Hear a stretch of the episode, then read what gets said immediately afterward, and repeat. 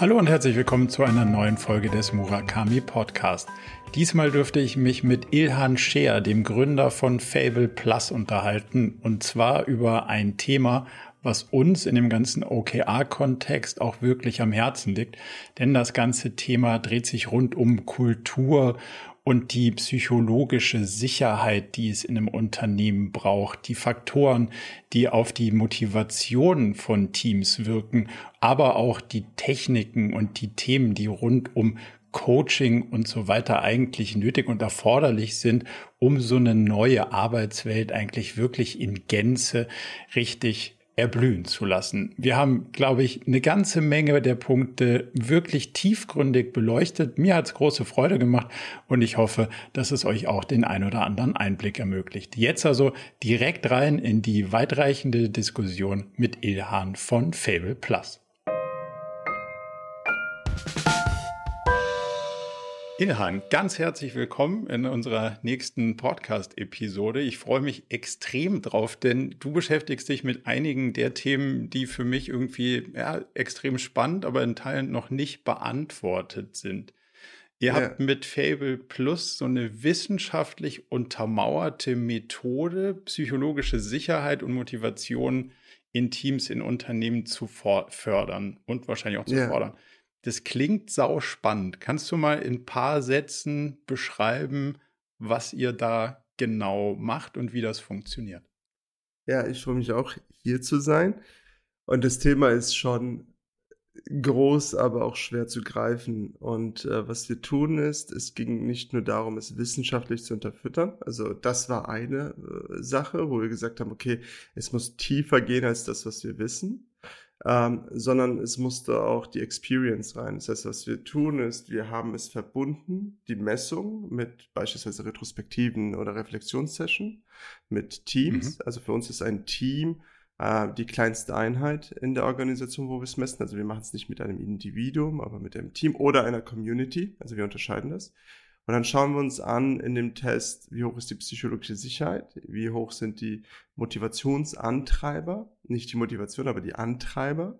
Und dann okay. äh, kalkulieren wir anhand der Baseline die Indexe, wo sich ein Team befindet und wo sie sich in der Business Unit befinden im Zusammenhang zu den anderen. Also es wird dann halt die Baseline auch für die Organisation kalkuliert. Und mit den Ergebnissen haben wir Interventionsmöglichkeiten und äh, passen dann die, die Reise und die Transformation oder die Bewegung ab. Aber es ist halt sehr dynamisch. Ne? Also wir machen es nicht ähm, ähm, so, dass wir die Daten sammeln, zurückgehen und danach wieder zurückspiegeln, sondern es ist mitten in der Session. Und wir drücken auf den Knopf, sowohl der Leader als auch die Truppe sieht dann direkt die Ergebnisse und wir interpretieren es dann zusammen mit ihnen dann vor Ort. Und das hat eigentlich, das ist eigentlich die erste Intervention. Ja.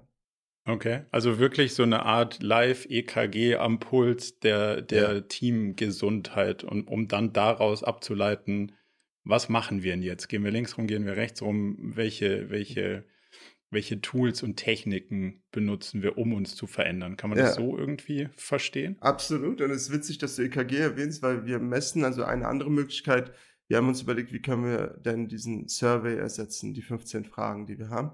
Und wir haben jetzt, messen es jetzt mit der Apple Watch oder Samsung Watch, äh, die Baseline oh. von deiner Herzrate und im ja. Kontext der Truppe. Das heißt, wenn eine Aktivität passiert und wir sehen die Ausschläge, wissen wir, ob Vertrauen und psychologische Sicherheit existiert oder ob der Stresslevel so hoch ist, dass eben mhm. das weg ist. Und wir kollaborieren da mit Paul Zack, der viele Bücher über Vertrauen geschrieben hat und äh, der bei 40.000 Probanden eben dieses Stresslevel und Vertrauen gemessen hat.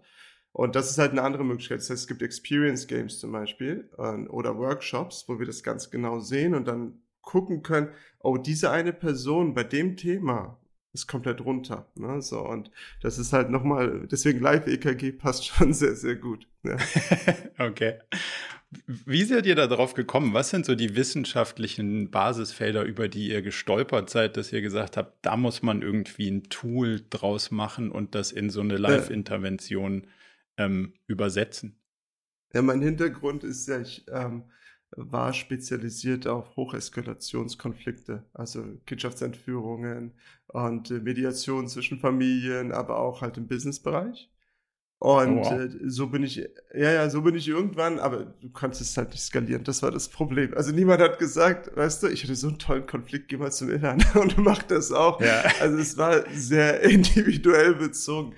Und äh, ab einem Punkt äh, bin ich aber im Bereich digitale Transformation, agile Transformation auf Projekte gestoßen, die halt kurz vorm Scheitern waren oder gescheitert waren. Ne? So, und mhm. äh, die wollte auch keine Beratungshaus haben. Das heißt, das wurde an mich gegeben und so konnten wir skalieren, weil natürlich das Thema Agilität, digitale Transformation reinkam. Und was wir getan haben, sind eigentlich die Eskalationen zu lösen, die Konflikte zu lösen. Und es oh. kam immer wieder, vor allem in Deutschland, die Frage, ist ja schön, dass es eine Reise ist, aber wann kommen wir denn an? Oder wohin geht's denn? ja, und wo, äh, wo stehen wir denn? Ja, wir haben jetzt so viel Geld investiert und ich wollte etwas, was eben weggeht von diesen ganzen Excel und Culture Guides, die so schwerwiegend sind, zu halt einer leichten mhm. Kost, aber die halt fundamental äh, natürlich das äh, unterfüttert und Konflikte war immer etwas, das mich begeistert hat.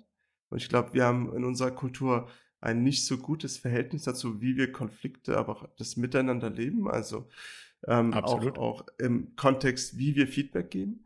Und wir waren, aber Fable war so jung, dass die Anerkennung nicht da war. Also wir sind ja nicht in den 80ern gegründet worden. Mhm. Das heißt, ich brauchte ein, ein, eine Institution, die wirklich dort eben das nochmal unterfüttert. Und wir haben dann eben, ähm, ich habe dann Amy Edmondson kennengelernt und äh, wir haben dann mit der Harvard Business School eben die Fragen genommen und halt justiert, aber bei Status Quo war sie nicht so stark, weil sie dort sich nicht darauf fokussiert. Das heißt, das haben wir dann mit der Uni St. Gallen entwickelt. Und ähm, jeder kann Fable hinterfragen, aber niemand hinterfragt Harvard, ehrlich gesagt. Und, mhm. das, und von dem Standpunkt haben wir halt eine, eine Einheit gegründet, die immer tiefer und tiefer ähm, äh, in diesem Bereich in die Forschung geht. Also welche Interventionen funktionieren denn wirklich? Und ich rede nicht nur von Zuhören, ne? weil wir empfehlen mhm. meistens dem Leader, hör doch mal zu, lass doch mal los wenn man in der Position war, ein Unternehmen gegründet zu haben, dann ist das nicht so einfach. Es gibt, no, also no. vor allem ist das auch eine Intervention, die sehr seltsam sein könnte, wenn man vorher ein aktiver jemand war, der reingegangen ist und wirklich so mit den Mitarbeitern gearbeitet hat und auf einmal lehnt er sich zurück und sagt, erzähl doch mal. Das, das, das passt nicht. Und ähm, ich wollte etwas haben, was, weil die Menschen, also die, die mit Emotionen gut umgehen konnten, die hatten wir immer auf unserer Seite mit der Erfahrung und explorativ das zu erörtern. Aber die Zahlen, Daten, Faktengetriebenen, die blauen, es war immer schwer. Es war immer ein Konflikt. Mhm. Und diese Visualisierung des Ganzen hat denen geholfen und so konnten wir eine Brücke bilden zwischen den Zahlen, Daten, Faktengetriebenen und zwischen denen, die eher natürlich dieses Emotionale mitgebracht haben. Und unsere Forschung zieht auch darauf hin, eben einen digitalen Zwilling von Teams zu bauen für das menschliche Verhalten. Ich würde gerne wissen, bevor es eskaliert oder wann es eskaliert, die Datenpunkte zu sehen, um dann halt nicht zu intervenieren, damit es nicht passiert, aber es zu begleiten. Du kannst einen Sturm nicht verhindern. Zu begleiten. Du kannst schauen, dass du ja. vorbereitet bist. Jetzt stelle ich mir das gar nicht so einfach vor, wenn man, wenn man sagt so, hey, ich, also Harvard klingt gut, den glaubt auch jeder. Ich, ich will jetzt was mit ja. euch erforschen. Oder St. Gallen. Da rufst du ja nicht an und sagst, hey, ich habe jetzt, ich habe ein Abo von eurem Harvard Business Review und irgendwie habe ich eine coole Idee, habt ihr nicht Bock? Und ich würde das gerne dann in eine Firma umbauen. Wie läuft denn sowas? Ja. Also wir wurden, äh, zwölf Leute wurden weltweit eingeladen. Äh, das wurde organisiert von Phyllis Organization, einer, einer ähm, einem Startup äh, von Amy und ähm, ein paar holländischen Kollegen, mit denen ich auch sehr gut befreundet bin.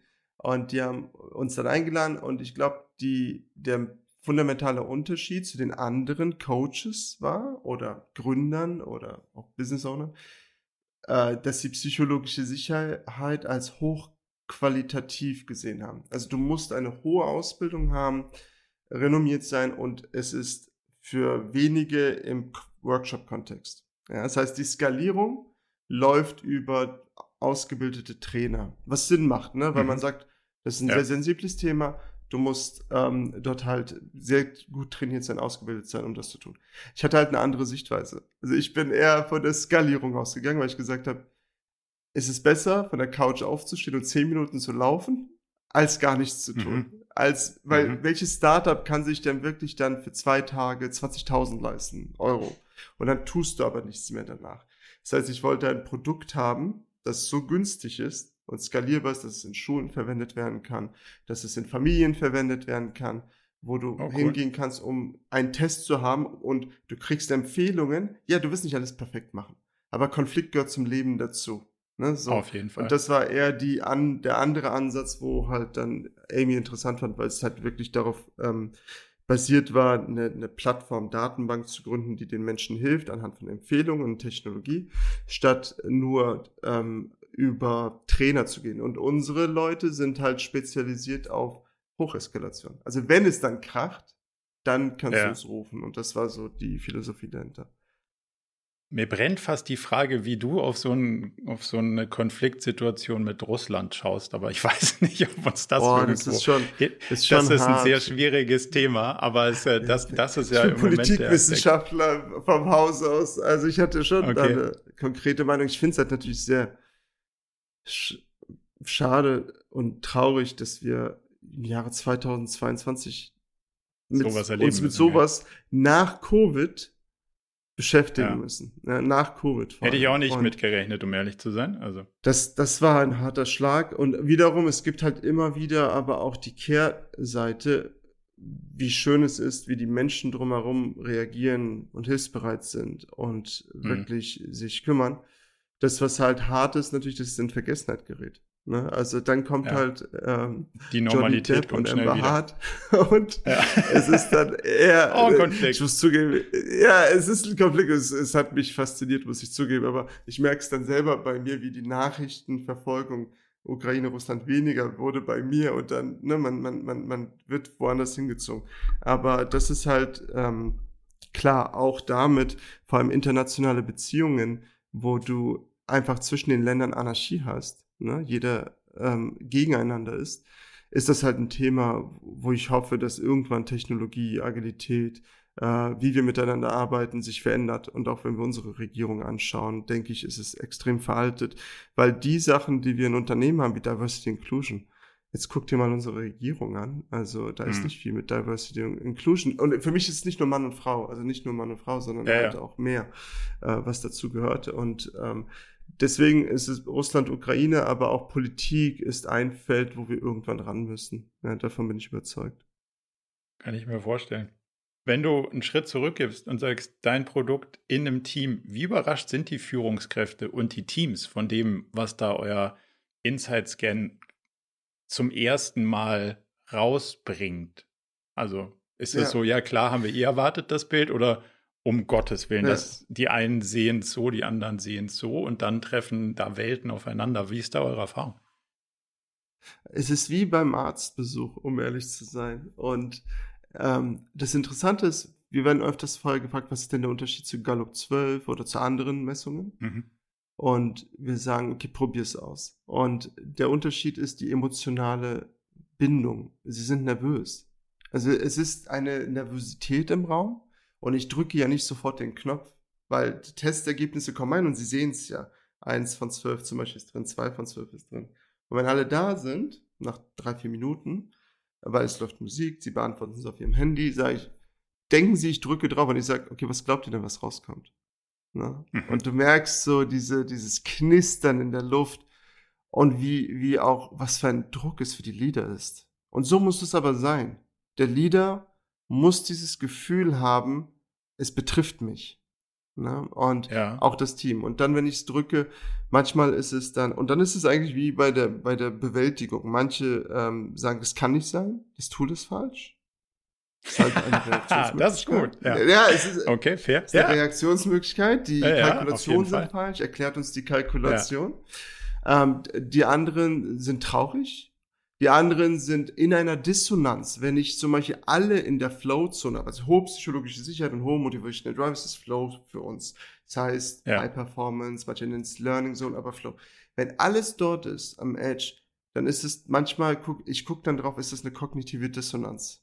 Also, was mhm. denkt denn außerhalb über die, und das hatte ich oft, die, die, das Team ist nicht erfolgreich, die äußere Kritik ist extrem an der Arbeit, an der Qualität, aber das Team ist, hält so zusammen, und sie reden zwar mit uns im Einzelcoaching über Probleme, aber in der Gruppe sind wir sind eine Familie, alles ist toll und du weißt dann, unser Ergebnis spiegelt ihre Dissonanz wieder. Ne, so. Ja. Und das sind so die verschiedensten, also es ist nie schwarz oder weiß, es ist eher so 50 Shades of Grey an Reaktionen. Mhm was es unglaublich spannend macht. Aber es ist Betroffenheit, aber man ist halt daran extrem gebunden. Das, das ähm, ist, denke ich, immer wieder zu erkennen. Und manche, und das ist das, wo ich aber interveniere, weil wir lassen eigentlich alle Emotionen zu, die versuchen dann herauszufinden, wer die schwarzen, in, weil es ist ja alles anonym, die schwarzen ja. Punkte in der Apathiezone sind. Wer ist das? Ja. Wer hat denn so abgestimmt? Ja. Das kann doch nicht sein. Erklär dich. Ja. Er, ja. erkläre dich. Und ich sage, ja, das ist wahrscheinlich der Grund, warum psychologische Sicherheit nicht gegeben ist. Aber das ist ja spannend, auch so, wenn du so Lalu anschaust, dann ist ja Familie auch noch nicht der Endstand der, des sozusagen des Bildes mhm. einer, einer Organisationsform, weil wahrscheinlich, wenn man auf Familien guckt, die auch im Umgang mit Konflikten und so gar nicht so wirklich ausgeprägt irgendwie ähm, sind, so. Und dann ist, dann ist ja mhm. die Frage, wie kriegt man sie dann auf den, auf den nächsten Stand der, der Entwicklungsstufe? Und da würden mich mal so eure Treiber interessieren. Also, wenn ich es richtig verstehe, habt ihr ja drei, drei Säulen, die ihr versucht zu, zu beeinflussen. Psychologische Sicherheit, Effektivität und Motivation. Was sind die, die mhm. Treiber, mhm. die die einzelnen Säulen befeuern, sozusagen? Ja, ähm, wir haben es halt dann nochmal runtergebrochen in verschiedene Bereiche. Motivation bei uns zum Beispiel, da haben wir auch viel mit Struktur und Rollen und äh, Verantwortlichkeiten etc. Das ist auch alles drin. Ne? Diese Fragezeichen müssen geklärt werden. Und ist die Vision und Mission klar? Ne? Also, und wir arbeiten ja auch mit ähm, ähm, agilen Methoden oder auch mit OKRs, aber wir fangen halt nicht mit OKRs an, wenn die Vision und Mission nicht gegeben ist. Ne? Also es ist so, hast du also deine Hausaufgaben gemacht? ja, genau. Also, also ja. hast du, sind diese sind diese fundamentalen Sachen gegeben, so dass Motivation entstehen kann. Du kannst halt nicht nur sagen, hier bitte, äh, koch mir ein Drei-Gänge-Menü, aber du hast keine Küche, keine Zutaten, also ne, so, mhm. das motiviert Menschen nicht. Ähm, und mit den anderen Säulen auch bei, bei psychologischer Sicherheit, da ist, sind verschiedene, äh, sind sieben Fragen und vier Kategorien. Und die Kategorie zum Beispiel Inklusion und Diversität gibt es. Aber wir fragen da, fühlst du dich ausgeschlossen. Also wenn man es ganz simpel mhm. macht, die Frage, fühlst du dich als Teil ja. oder fühlst du, also wird man, weil man anders ist, ausgeschlossen? So, das ist so diese, diese Frage, die da existiert. Oder halt, wird einem ähm, ähm, berühmt, also meine Übersetzung, ne? Die Frage muss man nochmal komplett anschauen, aber rühmt sich jemand anderes mit den, mit der Arbeit, die du gemacht hast und getätigt hast? Mhm. Ne? Also wird dir ah, okay. das zugeschrieben ja. oder, ja genau, also da gucke ich halt, existiert Politik im System. So. Und das heißt, wir gucken, oder werden dir Fehler vorgeworfen? Ne? Also, so ist das halt eine Frage. Also die Fragen sind schon sehr intensiv, weil wir haben uns entschieden, nicht viele zu fragen, weil ab 15 merkst du, dass die Aufmerksamkeit weggeht. So bis 15, fünf Fragen, haben wir gemerkt, dass die, die Leute nehmen teil, sie sind da, etc. Und ab 15 ging es halt dramatisch runter. Und deswegen haben wir es so ähm, ähm, konkretisiert, weil wir gesagt haben, 80 Prozent reicht. Also ich muss nicht 100 mhm. Fragen stellen, um 100 Prozent sicher zu sein. Ich will die Gruppe wissen. Und Teammessungen gibt es wenige. Ich will nicht individuelle Messungen und ich will einfach nur Pi mal Daumen die Richtung haben den okay. Trend sozusagen. Das Gewicht ist, ja. ja. genau, ist es in Ordnung oder mhm. nicht? Und dadurch, dass wir halt ähm, im Endeffekt die äh, Paretos Engine auch im Hintergrund haben und diese Daten sammeln, reicht es uns, um die Kalkulation voranzutreiben, so dass wir sagen können, das ist der Fokus, das sind die Daten, die reinkommen und damit bilden wir halt ähm, das, das Fundament für die drei Bereiche, um zu sagen, um überhaupt zu sagen, wo fangen wir denn an?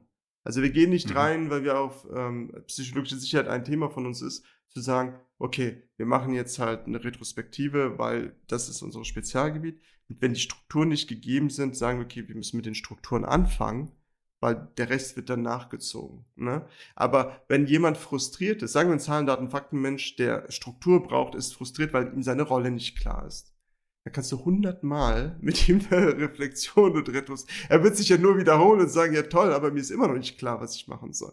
Das heißt, ja. wir gucken dann, okay, da ist das größte Problem und da müssen wir anfangen. Also statt immer dieses 0815 Change auf ein Jahr kalkuliert und das ist der Plan. Gucken wir, wie ist das Wetter? Ne? Wie ist so, was sagt ja. das Navi? Und dann gehen wir eher los. Und auf dem Weg mit den Tests individualisieren wir es. Das heißt, wir geben das dem Team, dem Unit, was notwendig ist. Und es kann dann sein, dass vier, fünf, sechs Teams im selben Bereich einfach eine andere Reise haben und eine andere mhm. Vorgehensweise mhm. haben.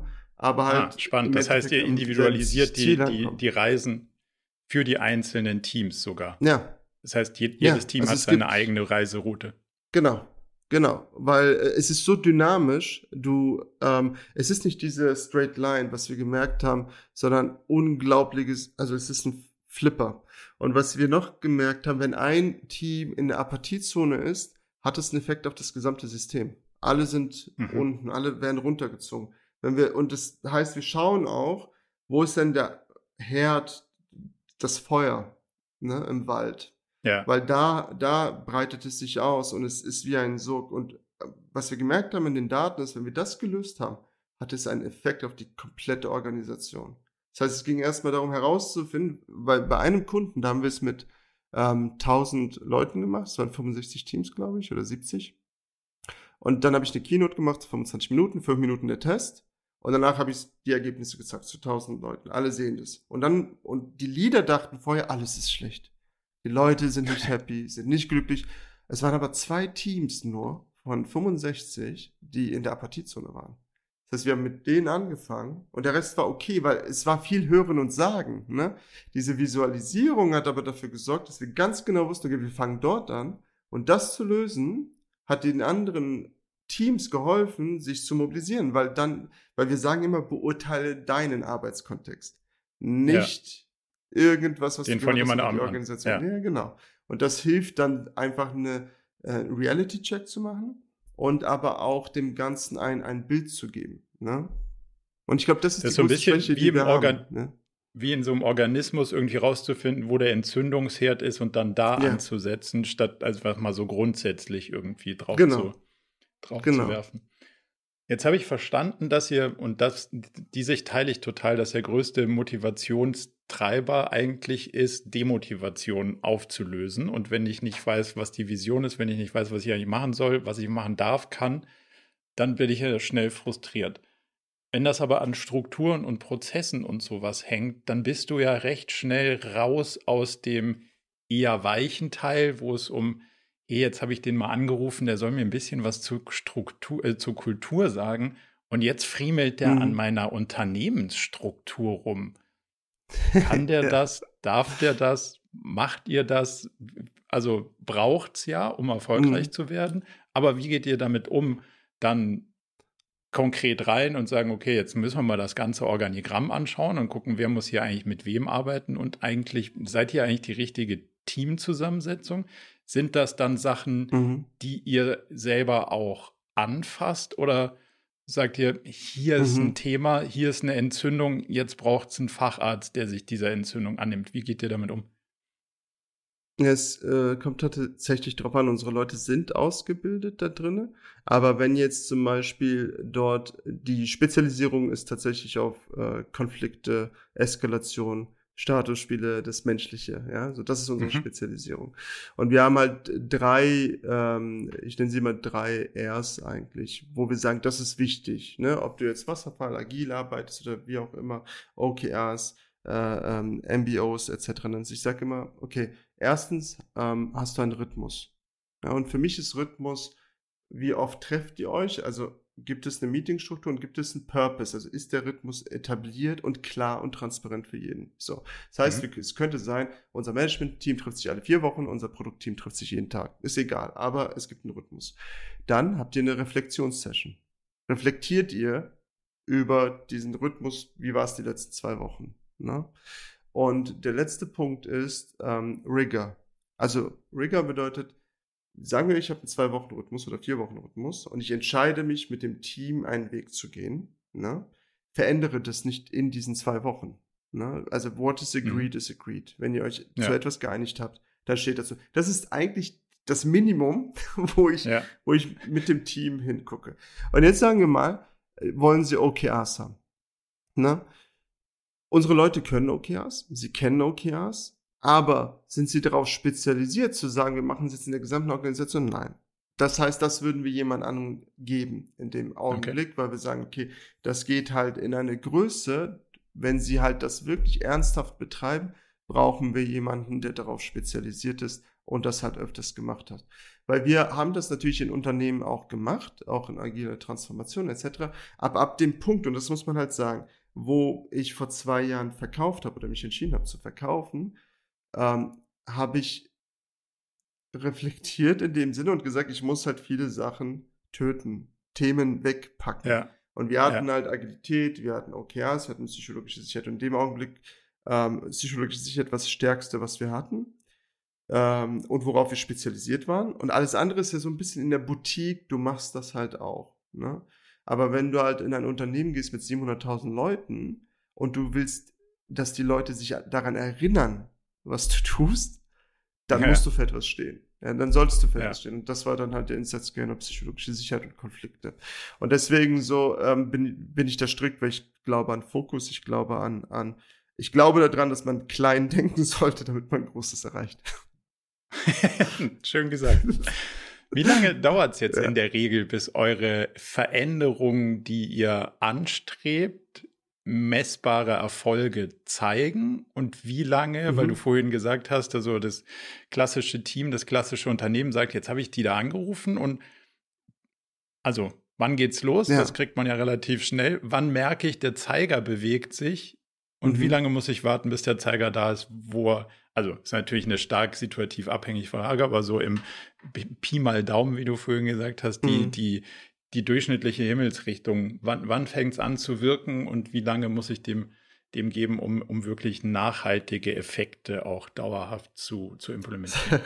das Zauberwort ist nachhaltig. Aber ja. ähm, also wir merken die ersten Erfolge. Vorher haben wir immer zwölf Wochen gesagt brauchen zwölf Wochen, dass sich Verhalten verändert und jetzt sind wir bei vier Wochen. Dadurch, dass wir halt messen und dadurch, dass ja. wir halt ganz einfach diese Reflexion reinbringen und dem Team Zeit geben, selbst wenn es nur 30 Minuten sind in der Woche, um ehrlich zu sein, tut's ihnen gut. Und diese Messungen sieht man. Und das ist halt, und das ist das, was wir verändern müssen. Wir denken über Kultur und über die Werte immer sehr groß, sehr über Jahre nach. Aber ich glaube, das ist das Endergebnis. Und was wir tun, ist einfach, und was wir wissen, ist ja, sagen wir mal, nehmen wir Sport als Vergleich. Ne?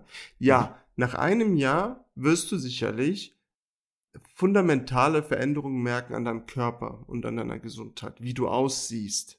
Ja, aber ich wette, wenn du ein paar Wochen, nicht die ersten Wochen, aber ein paar Wochen ja. zum Training gehst, wird dir dein Sport Spaß machen und es wird dir gut tun, auf der täglichen Ebene, auch wenn man es von außen nicht vielleicht sieht oder wenn du es im Spiegel nicht siehst, dass alleine du diese Tätigkeit machst, wird halt deinem ganzen Haushalt gut tun. Und ich glaube, das ist halt das, was wir dann in den Zahlen sehen. Und vorher war es ja immer so, wir machen die Messungen und schauen nach drei bis sechs Monaten und wir reflektieren über äh, diese Werte, individuellen Werte. Deswegen haben wir es nie greifbar gemacht. Es war immer für uns unsichtbar. Und mhm. daher die Kombination, auch wenn wir, und warum haben wir zwölf Wochen genommen? Natürlich ein OKR-Zyklus, weil wir gesagt haben, okay, wir, wir bauen das in dem Kontext und kombinieren es mit den, diesen weichen Topics und nennen sie KDIs, Key Development Indicators, nicht mehr Key, okay. KPIs, sondern ja. weil wir ja sagen, es geht nicht darum, genau, es geht nicht darum, dass du alles gut ausfüllst, sondern du musst ja ehrlich sein, aber wie entwickeln wir uns? Und das wiederum merkt man nach drei, vier Wochen oder nach der ersten Session, oh, da verändert sich was. Und, ähm, und das ist, glaube ich, das Besondere, dass wir halt eben sagen, es geht nicht mehr darum, ein, zwei, drei Jahre äh, groß denken und groß äh, viel Geld ausgeben. Es geht darum, was können wir im Kleinen machen. Und deswegen unterscheiden wir auch mittlerweile, was, was bedeutet Well-being in dem Sinne, weil du kannst meditieren und dich ausruhen zu Hause als Individuum, wie du willst. Wenn du aber auf die Arbeit gehst und du triffst mhm. auf ein ja, so, dann, dann ist es sofort weg. Dein ja, weg, ja, absolut. Stresslevel ja. ist oben, dein Oxytocin-Level ist unten, Glückshormone sind weg, die Organisation zieht die Energie, du kommst raus und dann musst du dich wieder irgendwie ausgleichen. Das sollte ja nicht so sein. Ne? Und mhm. diesen Zyklus, äh, wir wollen es im Kleinen verändern und gucken uns die kleinste Einheit an, die Woche an, den Tag an. Und deswegen messen wir ja auch mit deinem Kalender, wo hast du denn Stress, so dass wir identifizieren können, nicht die Arbeit, nicht die Organisation ist komplett schlecht, aber ein Teil und ein Bereich der Organisation ist nicht gut für dich. Und das wollen wir halt mit den Individuen natürlich herausfinden. Weil vielleicht ist er in einem anderen Team glücklich und gerade in diesem spezifischen Team ist er nicht glücklich oder ist sie nicht glücklich. Und da wollen wir halt reflektieren und Transparenz reinbringen, sodass natürlich die Menschen glücklich sind. A, die Organisation eben ein heilendes äh, Mittelinstitut ist und nicht ein nehmendes nur. Ähm, mhm. Und dadurch halt eben auch ähm, das Thema Kultur nochmal eine ganz andere Nähe kriegt. Ja. Was ist die so geredet, minimale? Nee, nee, also ich mag das. Was ist die, wir haben ja auch alle Zeit der Welt. Was ist die minimale Dosis, die es braucht an Coaching? Weil das ja so ein, um Gottes Willen, jetzt habe ich 20 Teams und jetzt habe ich in den 20 Teams lauter ja. Mitarbeitende und jetzt brauchen alle Coaching und zwar für lange. Das klingt aufwendig, mhm. teuer. Jetzt hast du ja gesagt, wir wollen, wir wollen kleine Dosen rangehen. Was ist die, was ist die kleine, die kleinste wirksame Dosis, die, die ihr empfindet und über welchen Zeitraum muss man dann auch wirklich in den Austausch gehen, um nicht zu sagen, naja, jetzt habe ich da so eine App, da habe ich ein bisschen rumgedrückt, wie die Meditations-App habe ich auch mal gemacht, aber so, ja, genau. ach, danach ist wieder, also, jetzt ist doch wieder alles irgendwie ein bisschen schräg. Absolut. Ich, Ach, das war, das ist so ein Thema, ne? Weil ich finde, der Coach ist eigentlich, ja, das ist echt hart, weil ich habe es auch versucht, Total. dass es ohne Coach funktioniert. Funktioniert es aber nicht. Und ich sag dir, was, was gefunden, und ja. die Aufgabe, ja, was die Aufgabe des Coaches ist und warum ich auch bei den OKR-Tools sehr ähm, skeptisch bin. Der Coach, und das ist halt gleich mit OKR-Coaching, ob es jetzt Hocheskalationskonflikte in psychologischer Sicherheit, OKR oder Agilität ist der Co oder, oder Training, ne? So, der Coach ist der, der dich accountable hält. Der ist für die Accountability ja. da. Der ist da, um zu sagen, ey, jetzt komm ins Training. Und deswegen, was wir gemerkt haben, 30 Minuten die Woche oder alle zwei Wochen, was dein Rhythmus ist. Und alles über zwei Wochen ist zu wenig, also, ne, das ist zu wenig. Individualcoaching ist ja dir selbst überlassen. Ich wünschte, es würde gehen. Ne, ich wünschte, mhm. wir könnten halt sagen, wir coachen. Was wir jetzt, unsere nächste Version des Insight Scan ist, ist für das Individuum natürlich, dass es Videos gibt, Empfehlungen. Wir haben ein E-Learning. Also man kann alles machen. Aber die Accountability, ja, und die sollte auch nicht beim Leader sein. Der Leader sollte der Leader sein. Aber wenn das Team sagt, wir haben einen Scrum Master, dann kann er das E-Learning machen, wir geben ihm das Tool und dann kann er das führen und leiten und ruft halt einen Coach von uns nur, wenn es wirklich, wirklich hart wird und ähm, ein, ein Konflikt gibt oder die Apathiezone erreicht ist. Aber ansonsten würde ich sagen, mit dem auf den Rhythmus ankommt, 30 Minuten einmal die Woche zusammenkommen, vielleicht am Anfang der Woche ein Check-in machen, am Ende der Woche ein Checkout machen, zwei, ein, eine Stunde in das Team investieren. Ist das wirklich zu viel verlangt? Also das ist so, wo ich sage, das ja. ist das Minimum, was eigentlich passieren sollte, was ich von meinen Teams erwarte, dass sie einen Heimathafen haben und Check-ins und Check-outs machen. Und das sollte jeder Manager oder Leader aus meiner Sicht investieren. Und das, wenn ich es richtig verstehe, ist aber eine Gruppengeschichte. Es ist kein, nicht eine halbe Stunde pro Individuum, sondern eine halbe Stunde pro Gruppe, oder? Ja. Ja, wir sind ja, wir sind ja auf Teams spezialisiert. Natürlich ja. gibt es Situationen, wo Individuen Coaching haben wollen und wir das machen. Aber das ist, für uns Minimum ist das Team. Ja, wir wollen das Team eben auf die Woche vorbereiten und wir wollen das Team fragen, wie war die Woche, was war scheiße, lass uns über den Elefanten reden. Und dann ist es gegessen, weil es ist ja auch klar, ja. du, bevor, bevor das Feuer größer wird, beendest es, du machst den Test, fünf Minuten, okay, boah, was haben wir, lass uns mal reflektieren und wenn es größer wird, machst du nächst, daraufhin eine größere Session. Aber was ja. wir machen ist, wir reden nicht drüber, wir schlucken es. Und dann denkt man sich, okay, nächstes Mal kriegst du dafür eine rein. Und wir fangen mit diesen Kindergartenspielen an, weil wir nicht darüber reden, weil wir dem aus dem Weg gehen. Wir gehen lieber nach Hause und unterhalten uns 15 Stunden über eine 5 Minuten Angelegenheit, statt die Person zu fragen, warum hast du das gemacht? Und sie sagt, ach, habe ich gar nicht dran gedacht. Sorry, erledigt. Machen wir einfach. Ja. Wir ärgern uns grün und blau, ja, anstatt direkt zu fragen und zu sagen, hey, das war nicht cool. Das, also teile ich total die Sicht und vor allem auch das Thema, dass ja diese Elefanten hast du nicht nur in dem Raum des Teams, sondern jeder hat ja seine, vielleicht ein paar Affen noch dabei. Also jeder hat seine persönlichen ja. Themen, die er mit an den ja. Tisch bringt. Und es wird so als schrecklich professionell betrachtet, die Affen, die in dir irgendwie rumtouren, zu Hause zu lassen und nicht mit ja. an den Tisch zu bringen. Das Blöde ist nur, der Mensch funktioniert wahrscheinlich eher so, dass die halt einfach im Unterbewusstsein trotzdem mit am Tisch sitzen.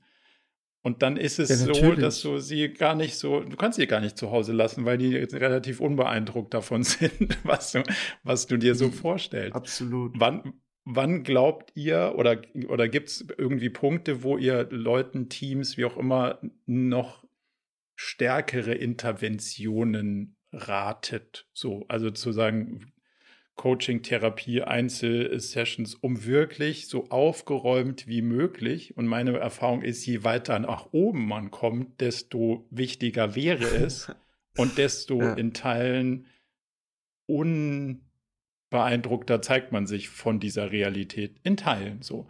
Und da wäre natürlich dann schon meine persönliche Haltung, je aufgeräumter die obersten Etagen sind, desto angenehmer wird es für alle anderen, weil da muss man sich nur noch mit Elefanten und nicht mehr mit Affen beschäftigen. Die gibt es ja. ja sowieso. Was ist deine Sicht darauf? Wann sagst du einer Führungskraft oder vielleicht auch mal einem CEO, hey, arbeite mal an dir?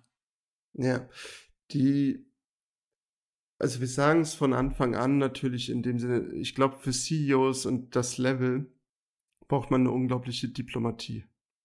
Weil mhm. das Problem ist halt auch Biochemie und wie wir Menschen funktionieren. Deswegen ist es auch nicht möglich, das zu trennen. Wenn ich als in die, bei, bei Gorillas ist es so, wenn ähm, sie halt der Alpha werden, kriegen sie einen Silberrücken. Das heißt, die ganze körperliche äh, Situation verändert sich, das Gehirn verändert sich. Menschen sind nicht anders. Wenn wir als aufs Top-Level kommen, wir werden dominanter, wir werden aggressiver. Das hat nichts mit Mann und Frau zu tun. Du wirst ein Silberrücken, weil du dich durchsetzt, vor allem wenn du nicht mehr gechallenged wirst oder Challenge zulässt. Deswegen empfehlen wir immer ein Team, das um dich herum ist, das sich auf Augenhöhe fühlt. Ne? So, damit du, das hält es nämlich im Zaum. Ne? Das hält es im ja. Zaum. Und bei CEOs vor allem ähm, oder halt auch Unternehmern ist Vertrauen enorm wichtig. Ja, dass man halt ähm, als Vertrauen aufbaut. Und leider ist es so, wenn dass ein, auf Teamebene äh, ein Coach reingeht, es ist sehr, sehr schwierig, halt dann eine Verbindung zum CEO aufzubauen. Also was ich gemerkt habe, ist, wie kommst du rein? Lernst du erst den CEO kennen und dann das Team? Oder kommst du übers Team rein und arbeitest dich dann beim CEO? Das ist meistens eher nicht so hilfreich, ehrlich gesagt. Ja. So.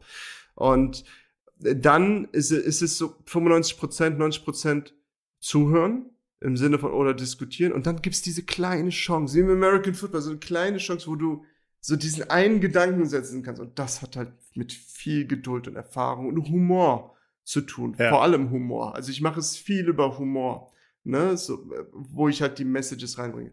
Aber was ich bei vielen, also ich rede jetzt vom Konzernkontext auch, gemerkt habe, es gibt selten ähm, auf der Ebene C-Levels, die dann sagen, so ich mache jetzt anständiges Coaching, was nicht Content-bezogen ist. Also arbeitsbezogen, ja. ne? So sagen ja. wir mal auf äh, wirklich Finanzen etc., sondern wirklich mit mir als Persönlichkeitsentwicklung. Dort, wo ich es jetzt erlebt habe bei SVPs, ist es, wenn sie an einem Punkt angekommen sind, dass sie gesagt haben, ich habe total viel gemacht, ich habe Restrukturierung gemacht etc. Ich will eine positive Legacy hinterlassen. Ich will jetzt noch mal Spaß haben. Ich will jetzt noch mal, bevor ich gehe, etwas hinterlassen. Also es ist so dieser Opa oder Vater, der gemerkt hat, scheiße, ich hab's verkackt mit meinem Kind. Ich sollte mal jetzt ein bisschen die letzten Jahre was aufholen. Da habe ich eine andere Offenheit gemerkt. Ähm, aber wir müssen uns wirklich, das, was wir jetzt, wo wir jetzt forschen, ist tatsächlich Biochemie. Wie entsteht Angst und Traumata im Gehirn? Mhm. Ne? Und wie ersetzen wir es? Es reicht nicht nur darüber zu reden, also nur mal so, ne, so vom, aus, aus dem Workshop. Es reicht nicht, dass du über Traumata redest und es verarbeitest. Es reicht nicht, dass du über Angst redest, was passiert ist. Du musst es mit einem positiven, mit einer positiven neuen Erinnerung, neuen Erfahrung überschreiben, überschreiben. aktiv. Okay. Das heißt, okay. das Harte ist, du musst erstmal transparent darüber reden, was passiert ist, ja, und dann das verarbeiten und dann musst du auch noch sagen, okay, jetzt machen wir etwas, was mir noch Spaß macht und ich kombiniere es damit und sehe das Positive da drin. So, sonst wirst du es nicht okay. verarbeiten. Und das okay. ver, ver, ver, und das ist einfach eine, ein, aus der Wissenschaft etwas, wo du sagst, okay, Angst wird so verarbeitet, ansonsten ist es immer in dir verankert. Und da versuchen wir natürlich diesen Spaßfaktor reinzubringen damit man und, und auch ein bisschen auf die Augenhöhe zu bringen mit, mit spielerischen Elementen, dass diese Distanz nicht da ist. Und wenn wir diese Distanz nicht aufbrechen können, dann wird die Angst immer im System bleiben. Und Angst ist ja wahrscheinlich der, der große Treiber, der davor, also Angst, Vertrauen, irgendwie Kindheitsthemen. Und wir alle haben das. Also mhm. das ist ja so ein bisschen dieses, ich finde, ja. man muss das also ein bisschen demystifizieren und sagen, ja, das, das, das ist im, in Deutschland ist das in so einer dunklen Ecke. In Amerika ist das irgendwie ja gang und gäbe. Da ist das irgendwie alles so ein bisschen more on vogue, da so dran zu arbeiten. Das, das glaube ich, fehlt uns hier noch ein Stück. Und wenn man dann sagt, naja, und da kommen wir hoffentlich gleich nochmal kurz drauf, wenn man diese ganzen Selbstorganisationsthemen angeht. Und vorhin hast du gesagt, so für dich als jemand, der eine Firma gegründet hat, loslassen. Ja, um Gottes Willen. Ich habe das Ding ja bis hierhin gebaut und jetzt soll ich los. Da seid ihr denn alle wahnsinnig. Natürlich hat man da Angst. Das ist ja das, das ist ja das Spannende. Aber dann irgendwie drauf zu gehen und zu sagen, ja klar, also das fällt mir nicht einfach, aber lass mal gemeinsam irgendwie gucken, wie wir damit irgendwie umgehen können. Das ist ja der spannende Teil. Ja, da will ich gleich irgendwie. Auch mal was Witziges. Ich hatte, ich hatte ja viel, also vor Covid lief alles wunderbar und dann kam ja Covid und wir waren in den Verhandlungen und dann ging es dir drunter und drüber. Also die Aufträge wurden gestoppt, ne? Und das war für so eine kleine Boutique natürlich oder Mittelstellen, wir waren jetzt 80 Leute. Äh, aber wenn du dann die Aufträge um 70 Prozent deines Umsatzes runtergehst und du kriegst dann die ganzen ähm, Darlehen waren ja trotzdem so, dass ich persönlich dafür haften muss. Also die Firma haftete fürs Darlehen und ich haftete für die Firma. So lief es ja. halt ab. Ne? In Deutschland ist das so. Viele ja. denken, wir haben viel Geld geschenkt bekommen. Nein, nein, nein, es muss alles zurückbezahlt werden. Ne? So mit Zinsen im Übrigen. So, jetzt hast du da ein paar Millionen, um halt alles Workforce abzusichern.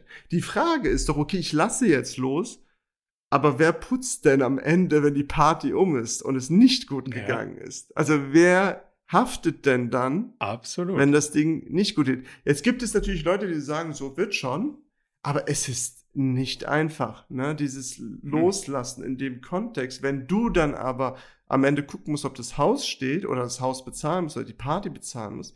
Und das ist das, wo ich glaube, wir brauchen einfach ein realistisches Bild und dann einfach eine Kategorisierung, wo ist es einfach loszulassen und wo nicht und warum nicht. Also eine Transparenz reinzubringen, ist für mich immer okay. Ja? Das, glaube ich, ist der größte, die größte Hürde bei diesem ganzen Selbstorganisationsbild, wenn du eine, eine Disbalance zwischen der Person hast, die die Entscheidung trifft und der, die die Konsequenzen ausbaden mhm. muss. Also im Prinzip, wenn, wenn wir sagen, ja, ich bin jetzt derjenige in deinem Unternehmen, der die Entscheidung trifft, aber du bist derjenige, der am Ende bei der Bank da steht und sagt, das mit dem Haus wird irgendwie die nächsten 20 Jahre nichts, weil jetzt haben die alles Geld, was ich noch nicht finanziert, noch nicht verdient habe. Das wird jetzt einen Moment dauern. Ja. Ich, ich war da schon mal. Das ist hässlich. Das fühlt sich richtig mies an. Ich will da nicht mehr hin. Ähm, ja. Und das ist ja die, das ist ja die spannende Frage, genau, wie, wie schafft man diesen, diesen Tanz, das irgendwie den anderen auch klar zu machen, das ist kein Game. Und also im Konzern verwurstelt ja. sich das alles so ein bisschen und deswegen kann man in ja. allen möglichen Innovationshubs und Units kann man natürlich da sehr viel, weil so ein bisschen geht das in so einer ähm, BWA dann irgendwie unter, ja, dann ist da nicht so schlimm, aber da das wird so ausgeglichen. Aber wenn es so richtig mal transparent und sichtbar ist auf so einem kleinen mittelständischen Unternehmen, dann merkst ja. du ja, wo eigentlich die Spannung eigentlich liegt. So. Und das ja. ist ja die Frage, was sagst du den Leuten auf dem Weg in die Selbstorganisation? Was muss gegeben sein, damit ich in der Lage bin, die Entscheidung auch anderen mit anzuvertrauen und nicht DEFCON 5 den Atomschlag ausrufe und sage, nee, halt, stopp, alles, alles, alles falsch, alles anders, wir müssen es ganz anders machen. Es gibt ist diese, für mich ist immer wirklich Mittelständler ist ein anderer Kontext als Konzern. Ich habe jetzt ja beides äh, erlebt. Für mich der Mittelständler, und ich es auch schon wie ein kleiner Schuljunge vom Banker. Ne? Und hm. der dir dann halt die Sachen mitteilt und wo du denkst, oh Gott, ist alles vorbei. Und der Druck ist ein, ein anderer. Es fühlt sich eher so an wie ähm, nicht mit dem Rücken zur Wand, sondern mit dem Rücken zur Schlucht. So, und du musst halt Absolut, wirklich, da ist keine Wand. Ne, ja. so. So, und beim Konzern, was ich gemerkt habe, ist es eher Verschleiß. Viele Termine, mhm. viele Meetings und irgendwie kommst du nicht voran und es fühlt sich an wie bei Asterix und Obelix in dieser Behörde, ne, wo, wo halt einfach die die komplette Energie zieht. Ja. Und ja, genau, Passierschein. Welcher war es? Da war der 36? 37 nee, aber, A oder so. Ja. ja, genau, genau sowas. Und aber die, was, was wir dann halt, was ich dann gucke, ist, ähm, und was denen hilft meistens, ist, ich sage, hör zu, es gibt das Konzept von Leadership Within. Und es gibt Leadership ähm, in the Front, wenn du vorgehst und wenn du halt äh, vormarschierst und dein Team folgt dir und ähm, du bist sozusagen da. Dann gibt es Leadership on the Field. Du bist auf dem Platz mit dem Team zusammen, War Room, du arbeitest zusammen. Aber es gibt auch Co-Leading, Leadership from the Side, Schulter an Schulter ne, wo ihr es mhm. gemeinsam mhm. macht. Und Leadership from behind, wenn es läuft, dass du den Rücken stärkst. Und alles zusammen ist Leadership within. Und was du gut kannst, sage ich, du kannst Leadership up front und du kannst Leadership on the field. Aber manchmal braucht dein Team diese anderen Sachen, wo du dann Sachen auch abgibst. Lass uns mal herausfinden, welche Sachen, die du jetzt bei den beiden machst, vielleicht rechts davon, so dass wir das komplett, den kompletten Kreis haben. Und dann ist es ein bisschen Gamification, weil sie dann sagen, ah, zwei okay. Sachen mache ich gut. Und ich sage ja. ihnen auch, lass das nicht los, weil das verwirrt dann deine Leute, wenn du jetzt komplett damit aufhörst. Weil dann sagen sie, er ist nicht für uns da, wir brauchen ihn doch. Und das öffnet so den Weg, das zu erforschen, statt zu sagen, lass los, sondern zu gucken, okay, mhm. wie kriegen wir die anderen beiden Bereiche mehr rein in dein System? Ja, weil das Spannende ist ja, wenn man Mind, so Mind sagt, Games. So, ja, Ja, aber es ist ja, also je besser man versteht, dass es halt nicht so, oh, jetzt habe ich genau das immer gemacht und jetzt muss ich genau das Gegenteil davon machen und einfach fallen lassen und mhm. dann wird's schon. Das, das ist ja dann Chaos für alle Beteiligten. Also die Person, die loslässt, denkt um Gottes Willen und die anderen denken auch so, ja, wo ist er denn jetzt oder sie? Und wieso, wieso ist ja, genau. das jetzt hier so unstrukturiert? Weil es halt, weil es halt nicht mit dem, ich mache einfach das Gegenteil von dem, was ich vorher mal gemacht habe, funktioniert. Wie würdest du sagen, wenn man, wenn man dann da so draufschaut, dann ist es ja so, ah, ich bin jetzt in einer coachenden Rolle und ich bin auch in einer beratenden ja. Rolle und ich muss nach meiner Meinung gefragt werden, aber die anderen entscheiden. So, das ist ja so ein bisschen ein Teil des Modell. Mhm. Das ist ja auch gut. Also, wenn du so Lalu liest, dann ist ja schon so, am Ende werde ich dann vielleicht schon noch als Inhaber gefragt als beratende Rolle. Und jetzt habe ich ein Problem damit. Wenn man dann sagt, schau, aber am Ende habe ich doch den entscheidenden Impuls gegeben für die Entscheidung. Ja. Das Team wollte, das Team wollte grün. Und dann haben sie mich gefragt, was meinst du? Und ich sage blau. Und am Ende ist es blau. Und alle sagen, es macht mehr Sinn, blau. Ja. Aber dann bin ich ja noch nicht da, wo ich hin will, eigentlich. Weil das ist ja, also wenn ja. ich es richtig, richtig sehe, also ich will ins Schwimmbad. Das heißt, ich muss das Unternehmen ja, ja so einstellen, dass es bei blau rauskommt und am Ende alle sagen, ja klar, ist doch blau, ohne Intervention, auch nicht, wenn die, also die muss ja nicht negativ sein, ne? die muss auch nicht negativ angekommen sein, weil das Team denkt, ja. das macht viel mehr ja. Sinn, da ist viel mehr Erfahrung dahinter, da, die Lösung ist besser, aber es ist ja trotzdem noch nicht da, wo ich es gerne hätte, dass es blau ohne mein Zutun ist. Also für mich ist es erst so richtig selbstorganisierend, wenn ich immer nur sagen muss, ja, genau so hätte ich es auch gemacht. Wie kommt ja, man dahin? Ja, ich, ich weiß, ja, ich weiß es nicht, ähm, weil ich glaube, es ist so ein bisschen, sagen wir, du bist, du hast äh, jetzt, du hast einen Sohn, okay? Und der ist jetzt, äh, der ist 18 geworden, ist raus, hat studiert, hat eine Familie gegründet und kommt jetzt zu dir an einem Punkt und fragt dich um Rat. So. Und du gibst, und ihr redet und du gibst ihm den Rat und er denkt, oh, das hat mir extrem geholfen und er macht es dann so.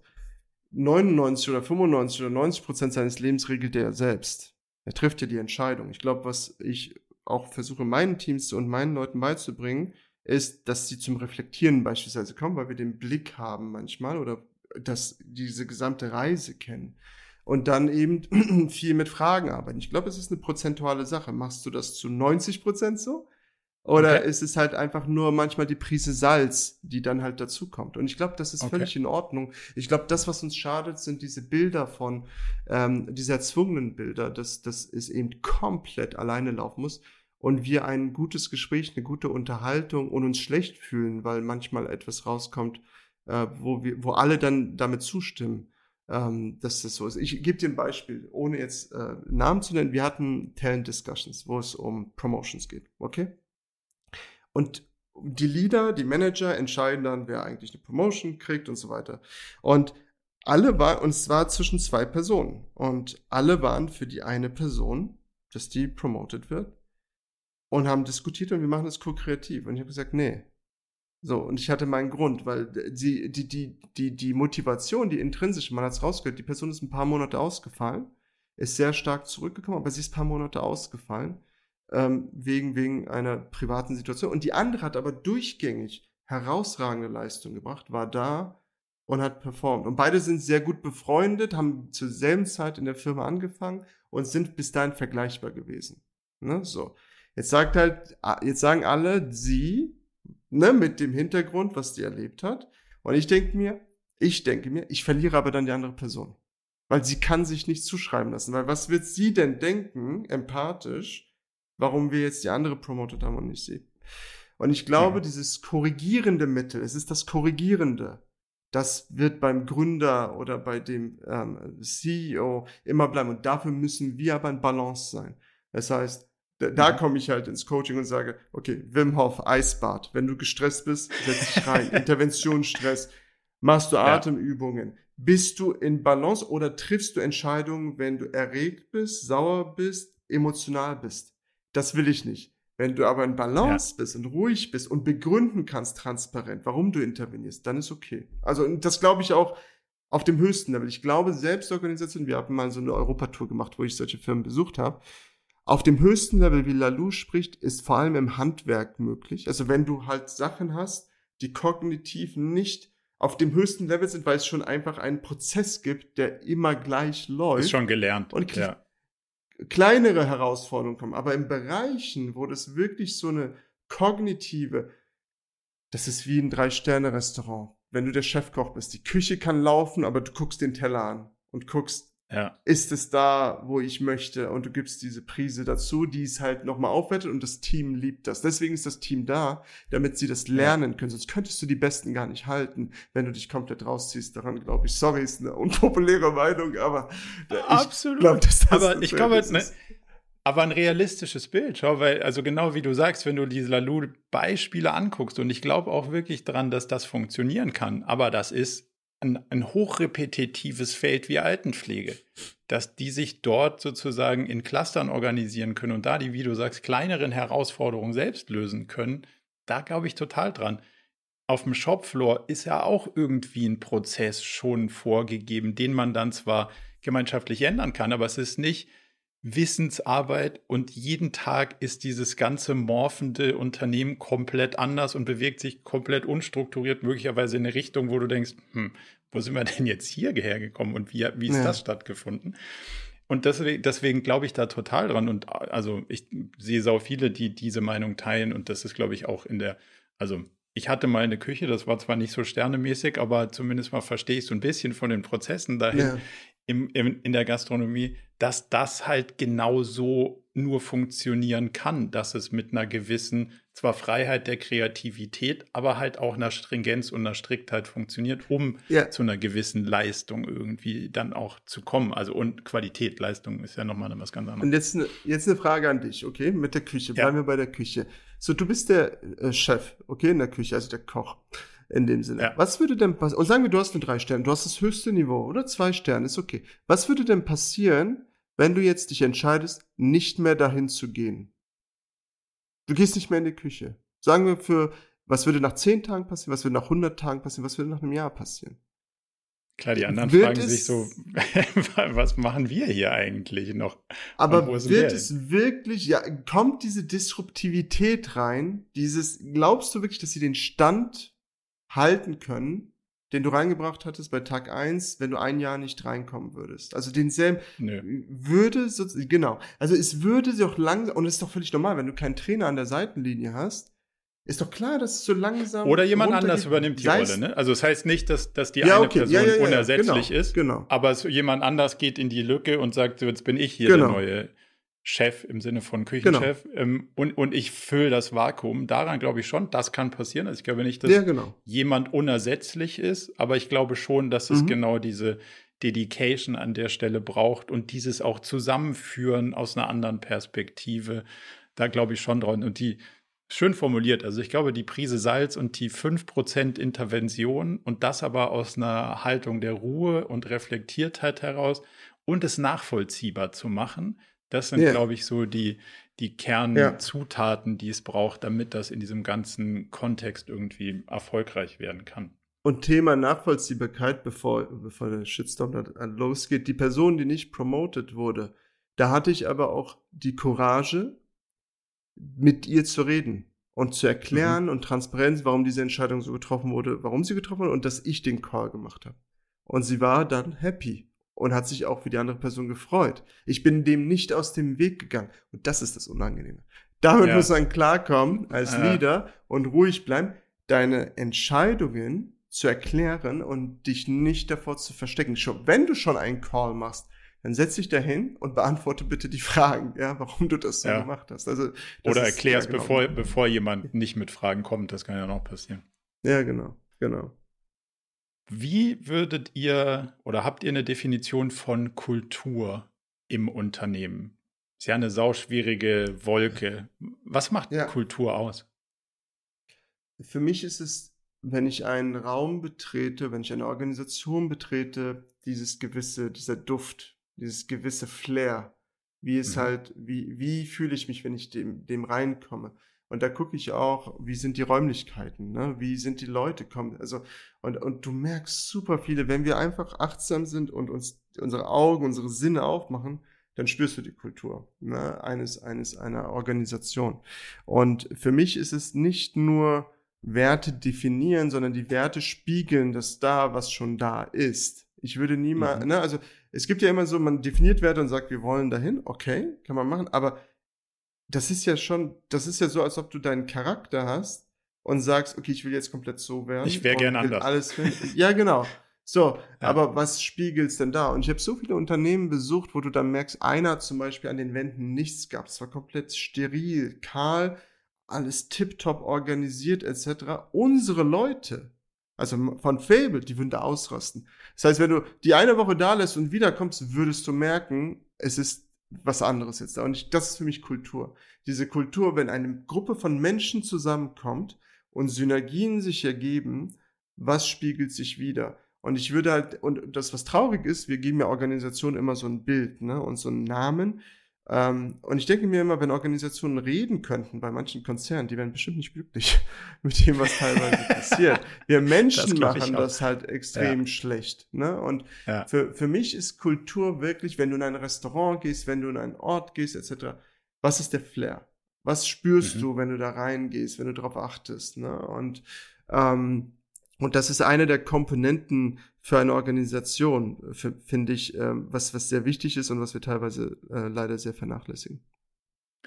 Wenn man, jetzt hast du Werte angesprochen, finde ich ein ähnlich schwieriges Thema, weil die Definition von Werten ist gar nicht trivial und die Identifizierung von mhm. Werten schon, schon zweimal nicht. Mm, wie schaust du auf das Thema? Was sind die, was sind überhaupt Werte? Weil wenn du, also so mhm. Statements, wir haben Values definiert. Die hängen dann idealerweise in der Küche oder möglicherweise noch in den in den Nassbereichen des Unternehmens so. Und du denkst, boah, puh, ja. das hat sogar so eine Symbolik, die ich irgendwie schwierig finde. Ähm, und dann ist es aber auch überall das Gleiche. Innovativ, irgendwie, ja. Ja, wir wollen es krass wissen und dann denkst du so, hm, weiß ich nicht. Also, äh, das kommt jetzt aus dem, aus dem Transformationshandbuch Poster 3 was ja. macht einen Wert aus und wann ist er individuell? Oder sind wir als ja. Kultur schon so geprägt, dass wir, wenn wir in einem ähnlichen Umfeld aufgewachsen sind und uns in einer ähnlichen Gesellschaft bewegen, kann ich dir wahrscheinlich die Werte eines Unternehmens in großen Teilen auch irgendwie sagen, ja. weil die gesellschaftlich sind und gar nicht individuell. Was, was ist dein Blick darauf? Mhm. Für mich sind Werte kompromisslos. Also ein Wert muss ja. kompromisslos sein und da macht es schon mal schwieriger, alles reinzunehmen. Und wenn du nicht Kompromiss, also die Don'ts sind genauso wichtig wie die Do's. Und ich gebe mir jetzt Fable als Beispiel. Unsere, so was bei uns so als Slogan steht, ist Healing Organization.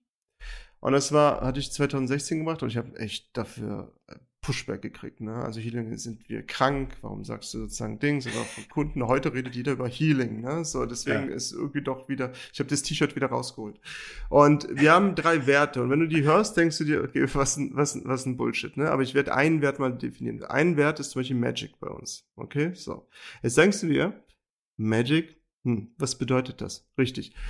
Und was wir dort gesagt haben, die Erfahrung, die ein, die in unseren Trainings, in unseren Workshops der Kunde machen muss, ist halt dieses Magische. Und dann haben wir es runterdefiniert. Was bedeutet denn magisch? Magisch bedeutet zum Beispiel, dass die äh, Moderationskoffer tiptop vorbereitet sind. Weil der Magician, wenn er einen Zaubertrick vorbereitet, muss das vorbereiten, er muss das trainieren, er muss das üben, der Trick muss bekannt sein, ist nicht Zufall. Das heißt, ich habe meinen Leuten erklärt, hör zu, es ist für den Kunden Magic. Für uns ist das Arbeit. Ich will nicht, dass ihr einen neuen Trick das erste Mal von dem Kunden ausprobiert. Okay. Das heißt, wir brechen es runter und dann wird es, ah, okay. Das heißt, die Vorbereitung dafür, ich habe und und wir, du musst diesen Wert ein Kompromiss. Und das zweite ist Curiosity, Neugierde. Ich habe gesagt, wenn der Kunde nicht neugierig ist, wenn ihr nicht ergebnisoffen reingeht, wenn ihr nicht Fragen stellt, dann ist irgendwas falsch. Wenn wir als Fable reingehen, müsst ihr offen sein für alles. Ihr müsst neugierig sein, verstehen wollen. Wenn es, und wenn du, wir können mal einen Test machen, du gehst mal bei uns ins Office rein, was passieren wird, die Leute werden auf dich zukommen. Ah, wer bist du? Was machst du? Erzähl doch mal und mit dir Kaffee trinken. Diese Neugierde ist so initiiert, wo wir gesagt haben, wie reagieren wir dann in manchen Situationen? Was bedeutet denn der Wert? Das ist Verschlossenheit. Wenn jemand im Interview verschlossen ist, weil wir fragen triviale Fragen und wenn jemand sagt, nee, das, darauf will ich nicht antworten, das ist nichts für mich, etc., dann merken wir schon, diese Neugierde fehlt. Und diese Werte, und dann der dritte ist halt Exzellenz, ne, so wo ich und man merkt so dieses Küchenliebe, wo halt auch wirklich Prozesse, dieses Datengetriebene etc. Aber wenn wir, wir müssen Werte nehmen, die kompromisslos sind, wo wir sagen, ist das der Standard, den wir wollen? Und was ist das, was wir nicht wollen? Und ich glaube, dann macht es Sinn, wenn es einfach ist, jeder sich merken kann und wir ein gemeinsames Verständnis von diesem Wort haben. Aber wenn ich jetzt sagen würde, Innovation, was meine ich damit? Ne? Definier hm. es mal runter, schreib es mal runter damit jedem klar ist, unser Verständnis von Innovation ist das. Und wenn wir jetzt halt bei den Fablern gucken, die wissen, was damit gemeint ist. Die wissen, dass Magic nicht dieses Bullshit in Anführungsstrichen nur ja. Wort ist, sondern die Sachen müssen vorbereitet sein. Man muss dahin gehen. Du musst deine Recherche gemacht haben über dein Publikum. Was ist der Kontext? Welche Spiele benutzt du, also Zaubertricks benutzt du, um die ähm, um die Stimmung hochzutreiben? Und das sind so, glaube ich, wann Werte Sinn machen, ja, dass man die nimmt. Und welche Werte würdest du sagen, oder glaubst du, es gibt ein, ein, ein Set, was der Unternehmung sozusagen zugrunde liegt, was sich jetzt nicht viel von den Werten unterscheiden würde, die wir auch bei uns finden würden? Ähm, ich glaube, wir haben ja ähm, sehr viele Werte und dann kommt es auf die Kombination ein. Ich glaube, du kannst die DNA einer Organisation nicht verändern.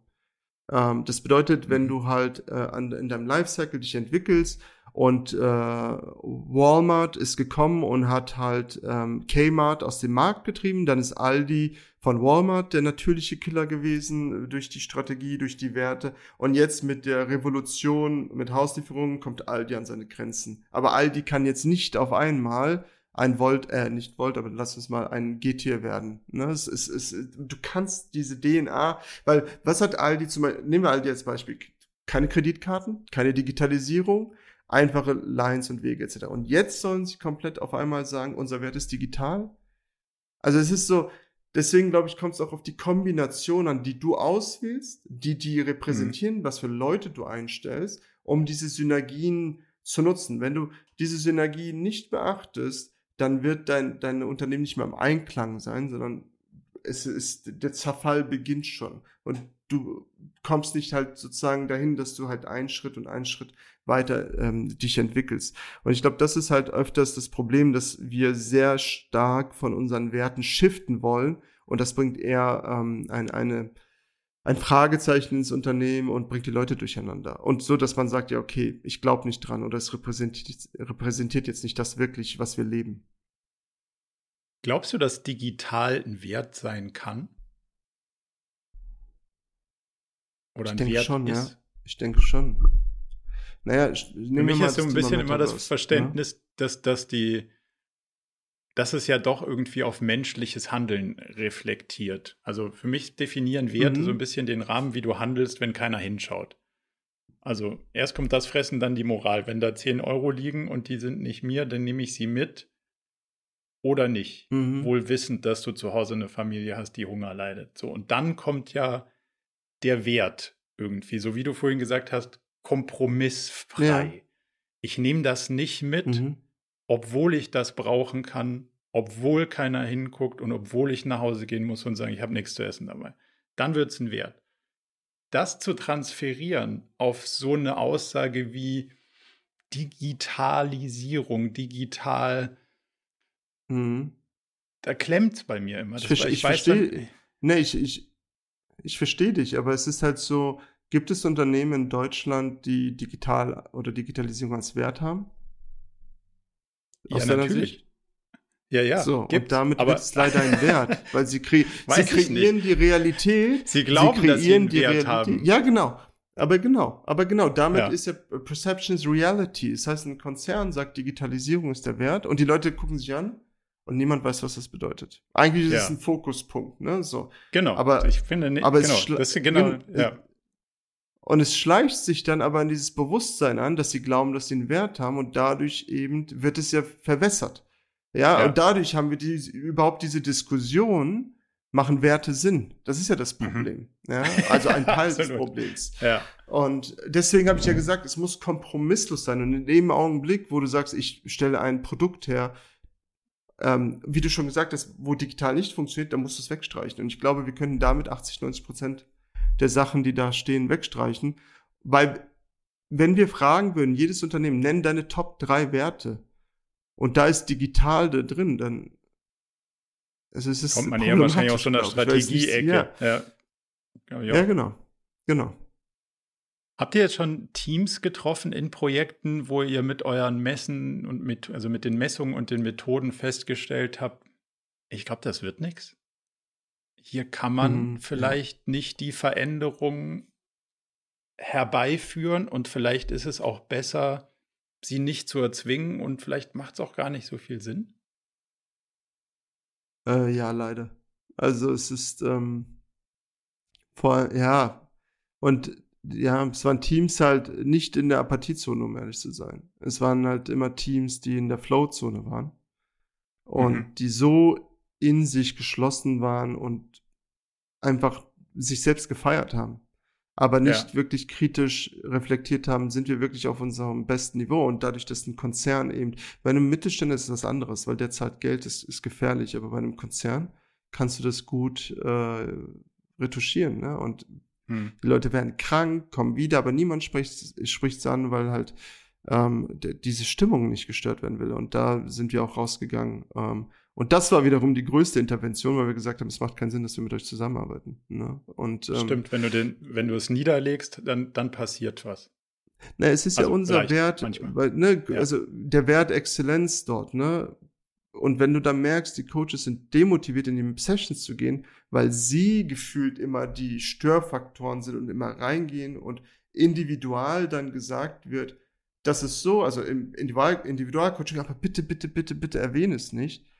Mhm. Wie willst du wow. dann, dann helfen? Es funktioniert nicht. Ja. Dann sagst du, okay, weißt du was, dann müsst ihr in eurer Dis du schaffst den Raum, aber niemand spricht es an. Und das, die Situation gab es, wo wir dann gesagt haben, okay, es macht äh, keinen Sinn und darauf bin ich auch stolz, dass wir ähm, ich will, ich, es, es ist sehr ähm, ungewohnt für Kunden, äh, aber ich will, wollte nie reinkommen in die Sklaverei 2.0. Und das ist so. Schön gesagt. Das mache ich, das mache ich nicht. Das mache ich nicht. Wenn, wenn man das Paket holt, dann muss man damit rechnen. Feedback wird, wird gelebt bei uns intern und extern. Und Feedback ist, ähm, ich weiß, es gibt die Kultur, wie man das macht. Wir machen es sehr wertschätzend, aber es ist hart. Die andere Person muss es nicht annehmen. Aber ich will, wenn ein, ein, ein Coach bei uns rausfliegt oder ein Consultant, weil es heißt, die Person ist jung, ähm, dann habe ich ein Problem damit, auch mit der Person, weil dann ist es ein Hinweis für mich, ich will, dass du rausfliegst, weil sie sagen, die war zu dreist, hart, ähm, mhm. äh, disruptiv, frech. Das sind Werte, wo ich sage, okay, ich kann damit ja. leben. Aber wenn jemand sagt, zu jung, unerfahren, dann ist so ein Hinweis wie, du hast dich zurückgehalten. Und wir haben ein junges Team. weil ich finde, dass diese Frische tut ganz, ganz gut. Und dementsprechend, aber es gab viele Situationen, wo wir gesagt haben, da können wir nicht helfen, es macht keinen Sinn, die Veränderung wird nicht angetriggert. Ähm, und dann sind wir dann rausgegangen, also viel in den Jahren, ne? aber ja. ähm, es gibt so Top 3, die mir in, das in, in den Sinn kommen. Äh, und was ich natürlich traurig finde, weil individuell sind das ist es eine Real Madrid-Mannschaft. Also Top-Leute. Aber ja. stehen sich dann selbst im Weg, weil natürlich diese Familienatmosphäre da ist. Jetzt würde ich gerne eine Sache kritisch hinterfragen. Bei euch auf der Seite steht, agile Teams sind kompetitiver. Glaubst ja. du, dass. nein. ja, nein, nein, glaubst du, das ist erstrebenswert? Nee, das Kompetitive nee, das sich, in der Welt, in die, in die wir wollen. Weil, also. Zu meiner Kunden Verteidigung, die glauben, Homepage wird geupdatet. okay. Ähm, nee, ich glaube, ähm, es kommt darauf an, was man tut. Ne? Und ein, ähm, ob es jetzt Wasserfall sein sollte, agil sein sollte oder wie auch immer. Es kommt darauf an, wenn ich etwas tausendmal gemacht habe oder eine Million Mal, dann sollte ich diesen Prozess beibehalten, wenn ich es sehr gut mache. Ne? Dann brauche ich jetzt nicht das alles umzuwerfen. Wenn das äh, miteinander wertschätzend ist, wenn die Leute glücklich sind und ich habe keine, das, das technische Problem ist klar und ich habe eine technische Lösung, dann ist alles super. Und es gibt keine Fragezeichen fürs Adaptive. Ich glaube, das, wo wir reinkommen, sind die adaptiven Probleme. Bedeutet, technisches Problem ist eine Herzoperation. Ich weiß, was passiert. Ich nehme das Herz raus, tue das neue Herz rein, mache zu, die Operation ist beendet, das, die technische Geschichte ist klar. Was nicht klar ist, was passiert denn, wenn der Patient aufwacht mit dem neuen Herzen? Wie reagiert mhm. er darauf? Wie geht er damit um? Wie geht er psychologisch, psychisch damit um? Und das ist ein adaptives Problem. Das heißt, das, was wir dort erwähnt haben, damals, denke ich, auch im Fokus, ich glaube, es war 2016, 17, 18 so, äh, natürlich ähm, diese, diese, diese Phase des, des Hypes mit Agilität, das hat sich auch wieder gelegt, wobei wir vor allem aufs Menschliche gucken und ich glaube, es kommt wirklich auf ein, andere Dinge an, als jetzt, ob es agil ist oder Wasserfall ist oder was anderes. Ja. Ja, und ich glaube auch, dass es genau auf nicht kompetitiv ankommt. Also zu sagen, ich mache ja. den Job so gut, er, so gut er geht und ob die anderen rechts oder links von mir irgendwie ein Stück schneller sind oder nicht, I don't care. Ich gucke auf den Kunden und mache den Job so gut. Also wie du sagst, das Herz so transplantieren, dass die Person am Ende damit aufwacht und ein gutes Leben hat ob es jemand gibt, der das ja. noch besser kann als ich oder ah, I don't care. Und das finde ich ist schon auch in dem ich zu uns kommen immer alle kompetitive. ich bin eine sehr ich, kompetitive Person, das ist das Problem. Ich glaube, äh, ich mag es zu gewinnen. ja, aber also das, also ich würde ich würde das nicht von mir weisen, dass ich das ich früher auch war, aber ich komme mit meiner persönlichen Entwicklung immer weiter davon weg, weil ich denke so ja, es hilft ja. ja auch keinem. Und es ist ja, das macht es ja für alle irgendwie nur. Und dann fragen uns fragen immer Leute, ah, wie können wir schneller werden? Denke ich durch Agilität gar nicht, mhm. weil es überhaupt nicht die also das ist nicht die Fragestellung, worauf das Ding optimiert. Ja. Und wie können wir besser werden als die anderen? Oder was macht ihr besser als die anderen? Ich so, I don't know. Ich weiß nicht, was die anderen machen. Weil ich versuche rauszukriegen, was hast du für ein Problem? Kenne ich das Problem? Habe ich eine gute Antwort darauf? Und kriege ich so hin, dass du danach aufwachst und sagst, hey, das war irgendwie jetzt ist geiler als vorher. Alles andere ist mir egal. Und das ist ja, das aber ist das ist Problem des Marktführers. du hast ja, du hast ja die Hausaufgaben gemacht, also die Spezialisierung auf OKR, die ersten auf dem Markt zu sein, etc., das anzuleiten, dann digital E-Learning rauszubringen. Ist halt, na klar bist du da nicht kompetitiv, wenn du die erste Stelle. Äh, ja, aber schau, es war, war am Anfang ja anders. aber es war am Anfang ja anders. Ja. Also, die, die ja, ersten klar. fünf Jahre bin ich rumgerannt und alle haben gesagt, was will denn der Typ, was soll denn das sein und wozu soll denn das überhaupt helfen? Ja. So, und da war es auch schon ja. nicht anders. Und das hat, also ich glaube, das ist kausal andersrum. Nicht, weil wir jetzt irgendwie ganz ordentlich mhm. im Wind stehen, können wir uns das leisten, sondern weil, weil, weil wir so auf die Welt geschaut haben, stehen wir vielleicht jetzt nicht ganz blöd da. Ist zumindest ja. meine Wahrnehmung. Nee, absolut. Also, wo ich nicht Competition, also, competit also ich habe es nochmal unterteilt bei uns, was das Kompetitive angeht. So, wenn wieder eine Fußballmannschaft im Training ist man natürlich kompetitiv, man will spielen, ne, man will dazugehören, etc. Aber du bist immer noch ein Team. Ne? Mhm. Ne? Und was ich immer sage, ich will, dass die Competition außerhalb der Organisation bleibt. Also wenn, dass wir halt das Beste, wirklich machen wir das Beste, also wenn unser Kunde uns holt, so, müssen sie das Bestmöglichste von uns kriegen. Aber ich will nicht, dass wir halt Ellbogen in der Firma haben und die Competition und die Energie darauf halt fokussieren. Und ähm, sie soll dort sein, wo sie ist, und zwar, dass wir besser als unsere Mitstreiter sind. Besser in dem Sinne heißt, wie du schon gesagt hast, halt, geben wir mit unserer DNA sozusagen das Bestmögliche. Und ich muss dazu auch sagen, wenn unser Kunde es uns holt und von uns Sachen will, wo wir wissen, jemand anders ist besser, empfehlen wir die anderen. Also dann, dann sagen fair. wir, das ist ja. nicht unsere Spezialisierung. Weil ich sage, ich will im Thema psychologische Sicherheit, Vertrauen, Thema Vertrauen im System etc., das, da, da müssen wir top-notch sein, Thought Leader sein, da müssen wir wirklich Frontrunner sein. Da will ich nicht, dass jemand rauskommt und wir uns denken, oh mein Gott, die sind halt sozusagen, die haben Sachen entdeckt. Ähm, es kommt drauf an. Wenn sie auch auf ähm, äh, nur auf psychologische Sicherheit fokussiert sind, dann ist es für mich eine Collaboration. Wenn sie aber auch noch mhm. andere Themen haben, und dann kommt Psychologie, dann werde ich kompetitiv. Weil dann sage ja, ich, nee, okay, nee, nee, ist mein Punkt. Thema. Ja, so. Wenn der, wenn der, wenn der Sushi-Dönermann mit dem Schnitzel dein Drei-Sterne-Restaurant ja, genau. über, überholt, kannst du dir Ey. Fragen über die Qualität machen. Fairer ja, genau. genau, genau, genau, genau.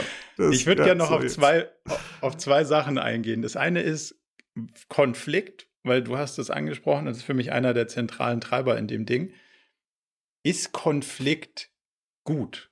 Oder wie kriegt man den Leuten vermittelt, dass eine reife Beziehung in der Lage ist, Konflikte auszuhalten und eine unreife Beziehung glaubt, es gibt gar keine? Wie kriege ich das ja. in den, also in ja. den Fokus der Diskussion? Mhm. Ich würde halt, ähm, die, wenn ich mir anschaue, wenn Konflikte nicht da wären, ja, wäre es eine schlechte Sache? Und ich glaube ja. Ich glaube wirklich ja, es ist mein Ernst. Ich glaube, dass aus Konflikten sehr gute Sachen rauskommen können. Weil du hast ja, Person A hat eine Situation, Person B hat die andere und sie können sich nicht einigen. Und ich glaube wirklich dran, dass durch die Unterhaltung, durch die, die Auseinandersetzung was Besseres entstehen kann. So sind, glaube ich, mhm. viele Erneuerungen in der Welt entstanden. Und ich denke, äh, von der, ein, von der anderen Perspektive glaube ich, dass wir auch sehr energiegetrieben sind. Also, wenn wir jetzt einen Monat betrachten, unser Hormonhaushalt etc., dann, dann, ähm, und wir haben, wir sind nicht mehr in der Natur. Es ist halt nicht mehr so, dass wir uns die gesamte Zeit bewegen und uns darüber Sorgen machen, dass uns ein Löwe frisst oder sonstiges. Das heißt, diese Energie staut sich auch, ne? Und, und muss auch raus. Und ich glaube, dass wir halt gucken müssen, halt, wie, steuern wir das, dass es halt nicht verbrannte Erde hinterlässt. Mhm. Ja, weil, und in dem Kontext sind Konflikte gut, weil sie werden nie weg sein. Ne, außer wir nehmen Medikamente zu uns. Und das kann halt nicht das Ziel sein, dass wir uns medikamentös einstellen, damit wir halt alle ruhig gestellt sind. Mhm. Der Film Equilibrium ist vielleicht dort ein Hinweis. Weil aus Konflikten, ja. naja, es ist halt so. Brave New World geht ja auch so in die Richtung, glaube ich, oder? So ein bisschen immer ja, ruhig ja, stellen, absolut. damit die Gesellschaft gleichgerichtet in die richtige Richtung. Genau. Und die Frage ist doch, wie fühlst du dich denn nach einem Konflikt? Du hast einen hm. Konflikt gelöst, sagen wir mal. Wie fühlst du dich danach? Also es fühlt sich in, doch fantastisch an. in der Regel schafft es, Verbind es, es schafft Verbindung, lustigerweise, ja. wenn, wenn man es schafft, den gut ja. zu lösen. Und ich kenne viele Lieder, die gesagt haben, ich vertraue nicht äh, jemanden, bevor ich nicht einen Konflikt mit der Person hatte. Mhm. Also es gibt manche, die so auch denken auf einem höheren Niveau. Und ich glaube, was, wo Konflikt schlecht ist, wenn ich ihn mit mir schleppe, mhm. ne? wenn ich sozusagen das lange mit mir trage und wenn ich es nicht loslassen kann ab einem Punkt, wenn ich nachtragend bin ne? und es mich beschäftigt für Wochen, Monate oder eine Vendetta draus wird, dann sind Konflikte nicht gut. Ja, und ja. das erlebe ich oft. Ähm, ähm, ich will jetzt keine Gender-Dings machen, aber es erlebe ich oft, dass dort ähm, Männer vielleicht manchmal ein bisschen ähm, einfacher damit umgehen bei einem Bier, äh, als, als Verletzungen, die stattfinden äh, bei, bei Frauen. Und warum ist das so? Ich glaube, es ist halt auch dieses emotionale, empathische, was dann wiederum zum Nachteil werden kann. Ne? Mhm. Ich glaube, man hat diese emotional empathische, auch bei Female Leadership sagt man ja diese Vorteile, die es mit sich bringt, diese Sensoren, ne, das Spüren etc. Aber das wiederum sich Gedanken zu machen, oh, warum ist das passiert etc., da, da hilft manchmal es auch einfach, es so zu betrachten, wie es ist. Und ich glaube, es ist 80-20, dass viele Konflikte auch auf Missverständnisse äh, äh, basieren, die wir nicht klären. Und ähm, ich hoffe dann, ich hoffe für jede einzelne Person eigentlich, dass sie eben diese Balance hat, dass, dass sie Konflikte so schnell wie möglich angehen, um was Besseres daraus zu kriegen. Und aus der Perspektive, glaube ich, kann es etwas sehr Gutes und Positives sein, ähm, dass das ähm, ähm, stärkt. Und ich glaube, ähm, dass sich viele auch damit aber schwer tun, es anzusprechen, weil es einfach dieses unangenehme Gefühl ist, ja, das dabei mhm. entsteht.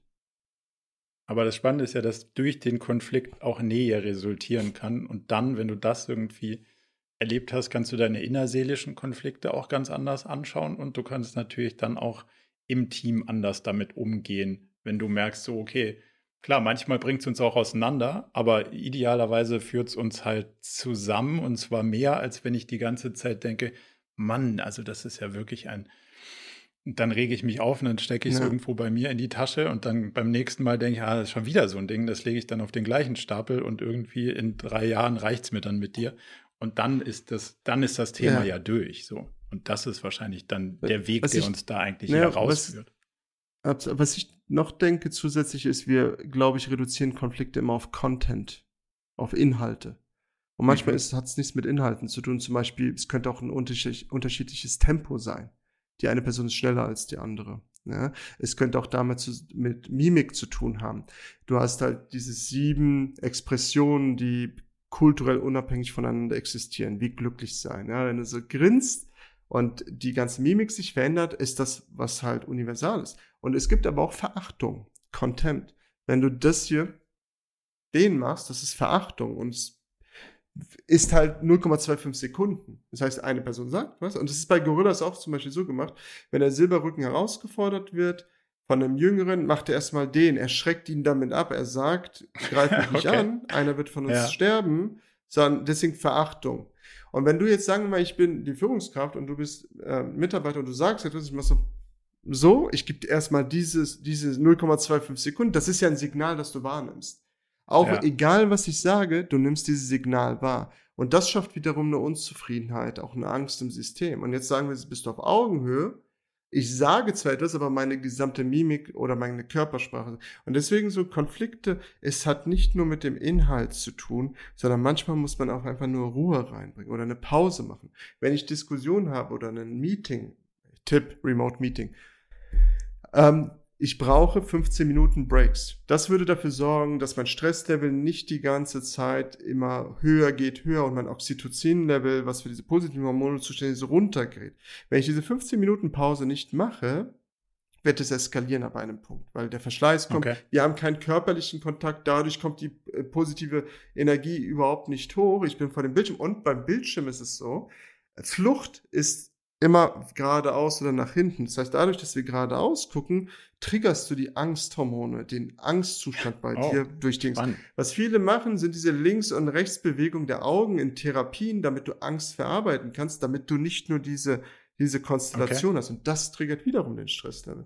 Und ich glaube, dass wir halt noch an der Oberfläche sind, um wirklich in die Tiefe zu gehen und zu gucken, was ist denn mit Ernährung, was ist dann, wie ich lebe, diese gesamte Konstellation. Und manchmal sind einfach zwei Personen zur falschen Zeit am falschen Ort, dass ein Konflikt entsteht. Ja, und ja. man steigert sich dann schneller hinein und weiß gar nicht, worum es eigentlich geht und nimmt den Content als Begründung für den Konflikt. Statt zu sagen, okay, vielleicht ist es ein bisschen Ego, lass mal zwei Schritte zurück und egal, lass uns einfach so weitermachen. Das ist, glaube ich, halt, das sind Faktoren, die dann noch reinkommen. Mega spannend. Da könnten wir jetzt noch Stunden und Tage rein, reingehen. Ja, ja, ja. Bei so vielen spannenden Themen ist aber auch schwierig für dich, einen kühlen Kopf zu bewahren. Was sind so deine ganz persönlichen Tricks, Rituale, um, hm. um Spaß bei der Sache nicht zu verlieren, ausgeglichen zu bleiben und in, immer in zwei Jahren immer noch hier zu sitzen und zu sagen, es macht mir Freude? Ähm, ich mache Eisbaden und Sauna viel, also okay. diese Stresslevel. Mhm. Ich mhm. messe meinen Glukosewert, weil ich gemerkt habe, dass ich, und es gibt diese für, für Diabetiker, ähm, Dexcom. Also mit so einem Finger, halt mit so einem Fingerpicker. sieht. Ja. Nee, das ist der, das ist ja der, ähm, genau, normale, aber so, so ein Monitor. Mhm. Und ich brauche das eigentlich nicht, aber was ich gemerkt habe, ist, wenn ich durch Remote habe ich viel zugenommen, obwohl ich genauso viel Sport gemacht habe und die Ernährung sich nicht verändert hat.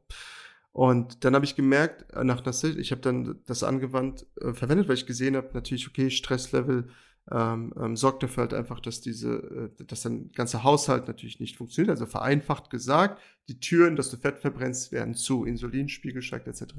Habe ich geguckt und nach einem Stress, äh, nach, ich hatte gefastet und nach einem Konflikt habe ich gemerkt, dass mein äh, Glukosewert im fastenden Zustand von 78 hoch auf 120 ist. Muss mir vorstellen. Ich habe nichts gegessen, mhm. nichts getrunken. Es war nur eine Stunde, ein stressiges, nervendes Meeting wie sich das verändert hat. Das heißt, was ich mache, ist, ich gucke auf meinen Körper. Ja, und versuche da, und man kann das wirklich mit dem Schlaf, weil beim Schlaf verarbeitest du extrem viel. Eisbaden hilft mir, mich zu resetten, ehrlich gesagt. Also, dass ich dort einfach nur den, wenn ich merke, Kopfkino geht los, dass ich da wieder äh, rauskomme. Aber das sind so die wichtigen Faktoren, wo ich versuche, nicht in diesen äh, Teufelskreis reinzukommen, in diese Dissonanz reinzukommen und mehr zu arbeiten und mich zu ärgern, weil natürlich passiert es bei mir auch. Vor allem halt ähm, in, in, in einem Konzern, wo viele Prozesse sind, die verschleißend sind. Ja. Das heißt, ähm, ich versuche dort ähm, auch wirklich die Punkte zu nennen, für die ich dankbar bin. Ähm, und das ist meistens, meistens, öfters, fast immer Gesundheit, ja, und dass die, die mir am nächsten stehen, gesund sind und dass eben nicht Schicksalsschläge kommen, die man nicht verkraftet, weil dann auf einmal wird alles andere sehr, sehr trivial ähm, mhm. und äh, unwichtig. Und ich glaube, das ist das Wichtige, dass wir uns immer wieder daran erinnern und auch gucken, okay, ähm, wie gehe ich eigentlich ähm, mit mir selber um? Ja, und gehe ich mit mir selber wertschätzend um? Welche Konflikte habe ich denn mit mir? Und bin ich zufrieden mit mir? Bin ich, und das Ergebnis ist ja meistens dann immer halt äh, mit der Frage beantwortet, äh, nicht, äh, also bin ich glücklich? Fragezeichen. Und ich hoffe, diese Frage stellt sich nie, weil in dem Augenblick, wo sie sich stellt, ist es halt immer so, ne? Sondern einfach glücklich sein, Tag leben, genießen und äh, immer wieder resetten. Immer wieder resetten. So wie wir den Laptop, was passiert, wenn ein Laptop mal zwei Wochen nicht neu startest? das ist schlecht. Ne? So, und ja. so brauchen wir auch einen gewissen Neustart. Und für manche ist es Eisbahn, für andere die Sauna. Es sind aber dieser Stress, dieser positive Stress, den wir, den wir unserem Körper zufügen müssen. Ein bisschen ist immer der Thema Spruch, erst so dieses Biohacking. Ja, absolut, da könnten wir jetzt auch noch mal einen Tag abbiegen. Aber ich, ich finde diese Überschrift helfen sie erst sich selbst und dann den Mitreisenden die ist schon immer ganz treffend. Ja. Und das ist ja so ein bisschen das, was du sagst, auch wenn man da irgendwie die Verantwortung gerade für so komplexe Themen hält, dann sich selbst nicht zu ver vernachlässigen, ähm, ist schwieriger, als man denkt, um ehrlich zu sein. Also mir persönlich geht, geht das gar nicht so leicht von der Hand und das ist wirklich auch Arbeit und Zeit intensiv und gelingt auch nicht immer, aber umso wichtiger finde ich, dass du, so wie du sagst, die Punkte, die du rausgearbeitet hast, finde ich total, finde ich total spannend und, und auch hilfreich. Zu welcher unternehmerischen Fragestellung würdest du sofort ein Buch kaufen, Seminar besuchen? Also welche Frage ist für dich noch nicht beantwortet und du würdest sofort sagen, klasse, mache ich, lese ich. Oh, ja, also es ist, es ist ein Thema, das mich persönlich triggert natürlich, aber wir lesen so viel über was die Verantwortung, was die Rolle, was, was das Master von Liedern sind. Und für mich ist es, was ist denn die Verantwortung, ein Teammitglied zu sein? Was ist denn die Verantwortung, ein mhm. Mitarbeiter zu sein? Welche Verantwortung bringe ich denn als Individuum? Und ich finde, wenn du mal reinguckst, so gibt's nicht viel. Ne? Also wir, mhm. wenn wir uns mit dem Individuum beschäftigen, dann schauen wir, wie optimiere ich meinen Tag, gibt es Meditation, Sport, Abnehmen, alles, ja. Dann schauen wir auf die Unternehmerseite oder auf Arbeitsseite und für fast alles ist der Leader verantwortlich. Oder Spannend. Schuld. Also ja. im Endeffekt, wir reden nur über den Trainer, aber wir reden nicht über die Fußballspieler. Und ich frage mich, was ist denn deine Verantwortung? Hör auf zu lästern. Rede mit der Person ja. direkt. Sei kein Arschloch, ja. wenn du in die Firma gehst, ne? Denk doch mal sozusagen auch an deine Mitmenschen. Verschwendest du sozusagen Energie, hier Geld oder, also all das, zickst du gerade rum? Hast du Ego? Definierst du dich? Es sind so viele Fragen, wo ich mir denke, was ist denn deine Verantwortung, in ein Unternehmen mhm. reinzubringen und einen Mehrwert zu bringen für Positivität? So, und das würde ich sofort besuchen und die Person okay. unterstützen. sehr, sehr spannend. Letzte Frage, welche Bücher hast du gelesen in letzter Zeit oder Podcasts oder Videos, wo du sagst, wow, hat mich begeistert, kann ich empfehlen, sollte man gelesen, gehören, gesehen haben? Ich, ich, ich bin halt mittlerweile in einer anderen Richtung. Also ich habe Peter Attia, kann ich empfehlen, äh, über mhm. ähm, Longevity, ähm, wie, wie ist die Langlebigkeit und wie verbessere ich das? Meiner Meinung nach der beste Arzt in dem Bereich. Äh, dann Huberman Labs, ähm, Professor Huberman von der äh, Stanford Universität über Gehirnforschung, der halt auch viel über ähm, ähm, Ängste, wie verarbeiten wir Ängste, also dieses Wissen von dort. Und was ich liebe, ist diese mittlerweile das Wissen zu nehmen aus der Biologie, aus der Chemie, aus der Medizin, um das in die Businesswelt zu bringen. Deswegen mhm. sind weniger Businessbücher, sondern mehr halt, was ist denn da drunter? Und es gibt so viel Wissen, was wir nicht verarbeitet haben. Aber die beiden, ähm, und sicherlich gibt es noch mehr, aber die beiden, äh, Huberman Lab und äh, Peter Thier, sind äh, zwei Personen, die mich sehr geprägt haben. Ich sagte noch ein Buch, das werde ich erwähnen, dafür ja. werde ich Werbung machen. Äh, und da geht es um Fructose. Das ist der Professor, der halt äh, am bekanntesten ist ähm, in diesem Bereich und ähm, ähm, ähm, dort halt ähm, viel geschrieben hat über was Fructose mit uns macht und wie das uns Menschen beeinflusst hat und dass es einen Sinn hatte, weil Glucose verwandelst du in Energie. Fett kannst du auch in Energie verwandeln, aber Fructose wird in Fett umgewandelt. Und das war mhm. notwendig, damit wir diese kalten Winter in Europa überleben. Vor 10 Millionen Jahren. Aber heute sorgt es dafür, dass wir natürlich einen unglaublichen Schaden haben, weil wir nicht mehr fasten für sechs Monate. Ne? Ja. Das bedeutet, in dem Augenblick, wo du jeden Tag Fructose zu dir nimmst, lagerst du es sofort an und dein Survival-Switch ist immer angetriggert, dass du im Stresslevel hoch bist und dich langsam tötest. So, als Zusammenfassung. okay. Und das Buch heißt ja. Nature Wants Us to Be Fat. Nature Wants Us to ja. Be Fat von Richard Johnson. Und äh, empfehle ich jeden, ähm, weil das so nochmal ein anderes Bild gibt, wie wir uns ernähren und was eigentlich gut für uns ist und wie der gesamte Körper ähm, ähm, funktioniert und was das für eine Auswirkung auf unsere Performance hat und Gesundheit hat. Ja, das sind so die drei Sachen vielleicht, die interessant sind, aber es ist jetzt nicht komplett aus dem Business-Kontext, aber äh, ich, ich finde das eigentlich immer mal äh, interessant, wenn wir außerhalb gucken und das dann übertragen, was das uns bringen könnte. Vielen, vielen Dank. Also kannte ich auch den Peter Thier folge ich auch, aber die anderen beiden waren, kannte ich auch noch nicht, beziehungsweise auch das Buch. Ich habe ein bisschen Sorge, ich habe eine Menge schon von diesen Ernährungstheorien gelesen, dass wenn du sie einmal alle rumgelesen hast, kannst du irgendwann gar nichts mehr essen. Aber ich werde es mir trotzdem mal ich, ich kann dir sagen, was er empfiehlt. Ich kann dir sagen, mhm. was er empfiehlt, weil er analysiert ja alle und er sagt Mediter also mediterran. Ne? Also ja, da, da, kommt man am Ende durchaus hin, ja am Ende kommst du da raus beim Mediterran und ähm, Peter Thier und er haben ein, Podcast, 90 Minuten, glaube ich, was auch ah, cool. extrem empfehlenswert ist, wo es um diese äh, Konstellation geht. Aber der guckt gar nicht auf, ähm, welche Ernährungsart gut oder schlecht ist, sondern auch vor allem, ja, was passiert denn, wenn du jetzt Zucker zu dir nimmst und in welchem Kontext nimmst du es und was kannst du dann machen? Ne? Und ähm, ich glaube darum, äh, die reden dann auch über pragmatische Dinge, weil Peter dann sagt, ja, ich esse aber gern Obst. Und er so, ja, kannst du, isst Beeren und so weiter. Und er sagt, ja, aber was ist denn mit so einer Apfelsine? Und das Interessante ist, er sagt dann zum Beispiel Orangensaft, ne, Orangen. Weil die Zuckerindustrie sagt ja, hat keinen Schaden. Wir haben Tests gemacht, keinen Wert auf den Glucose. Und dann nimmst du die Ergebnisse und siehst, dass sie ein Orangensaftglas innerhalb von sechs Stunden getrunken haben und die durften nur alle zehn Minuten einen Schluck nehmen. Und deswegen hat es keinen Effekt auf okay. deinen Glukosewert. Ne? So, und ja. das ist dann super witzig, wenn du dann merkst, so wie, wie wird da eigentlich rumgetrickst.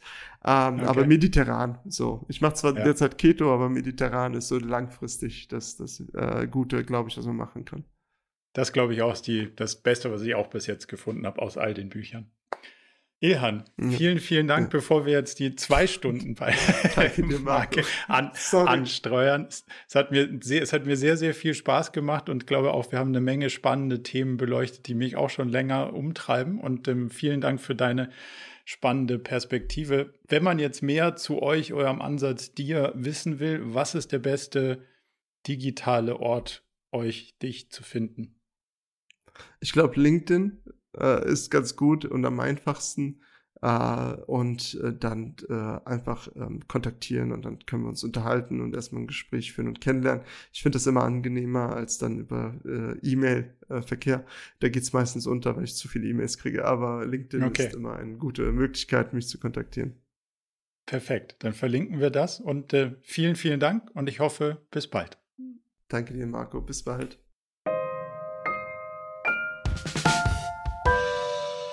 Zum Abschluss noch ein kleiner Hinweis in eigener Sache.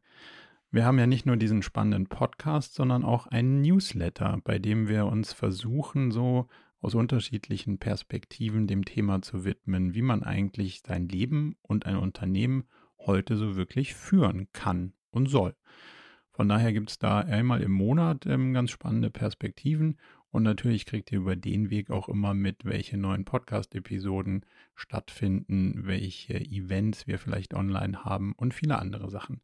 Von daher meldet euch am besten gleich zur Mailingliste an unter murakami.com/newsletter.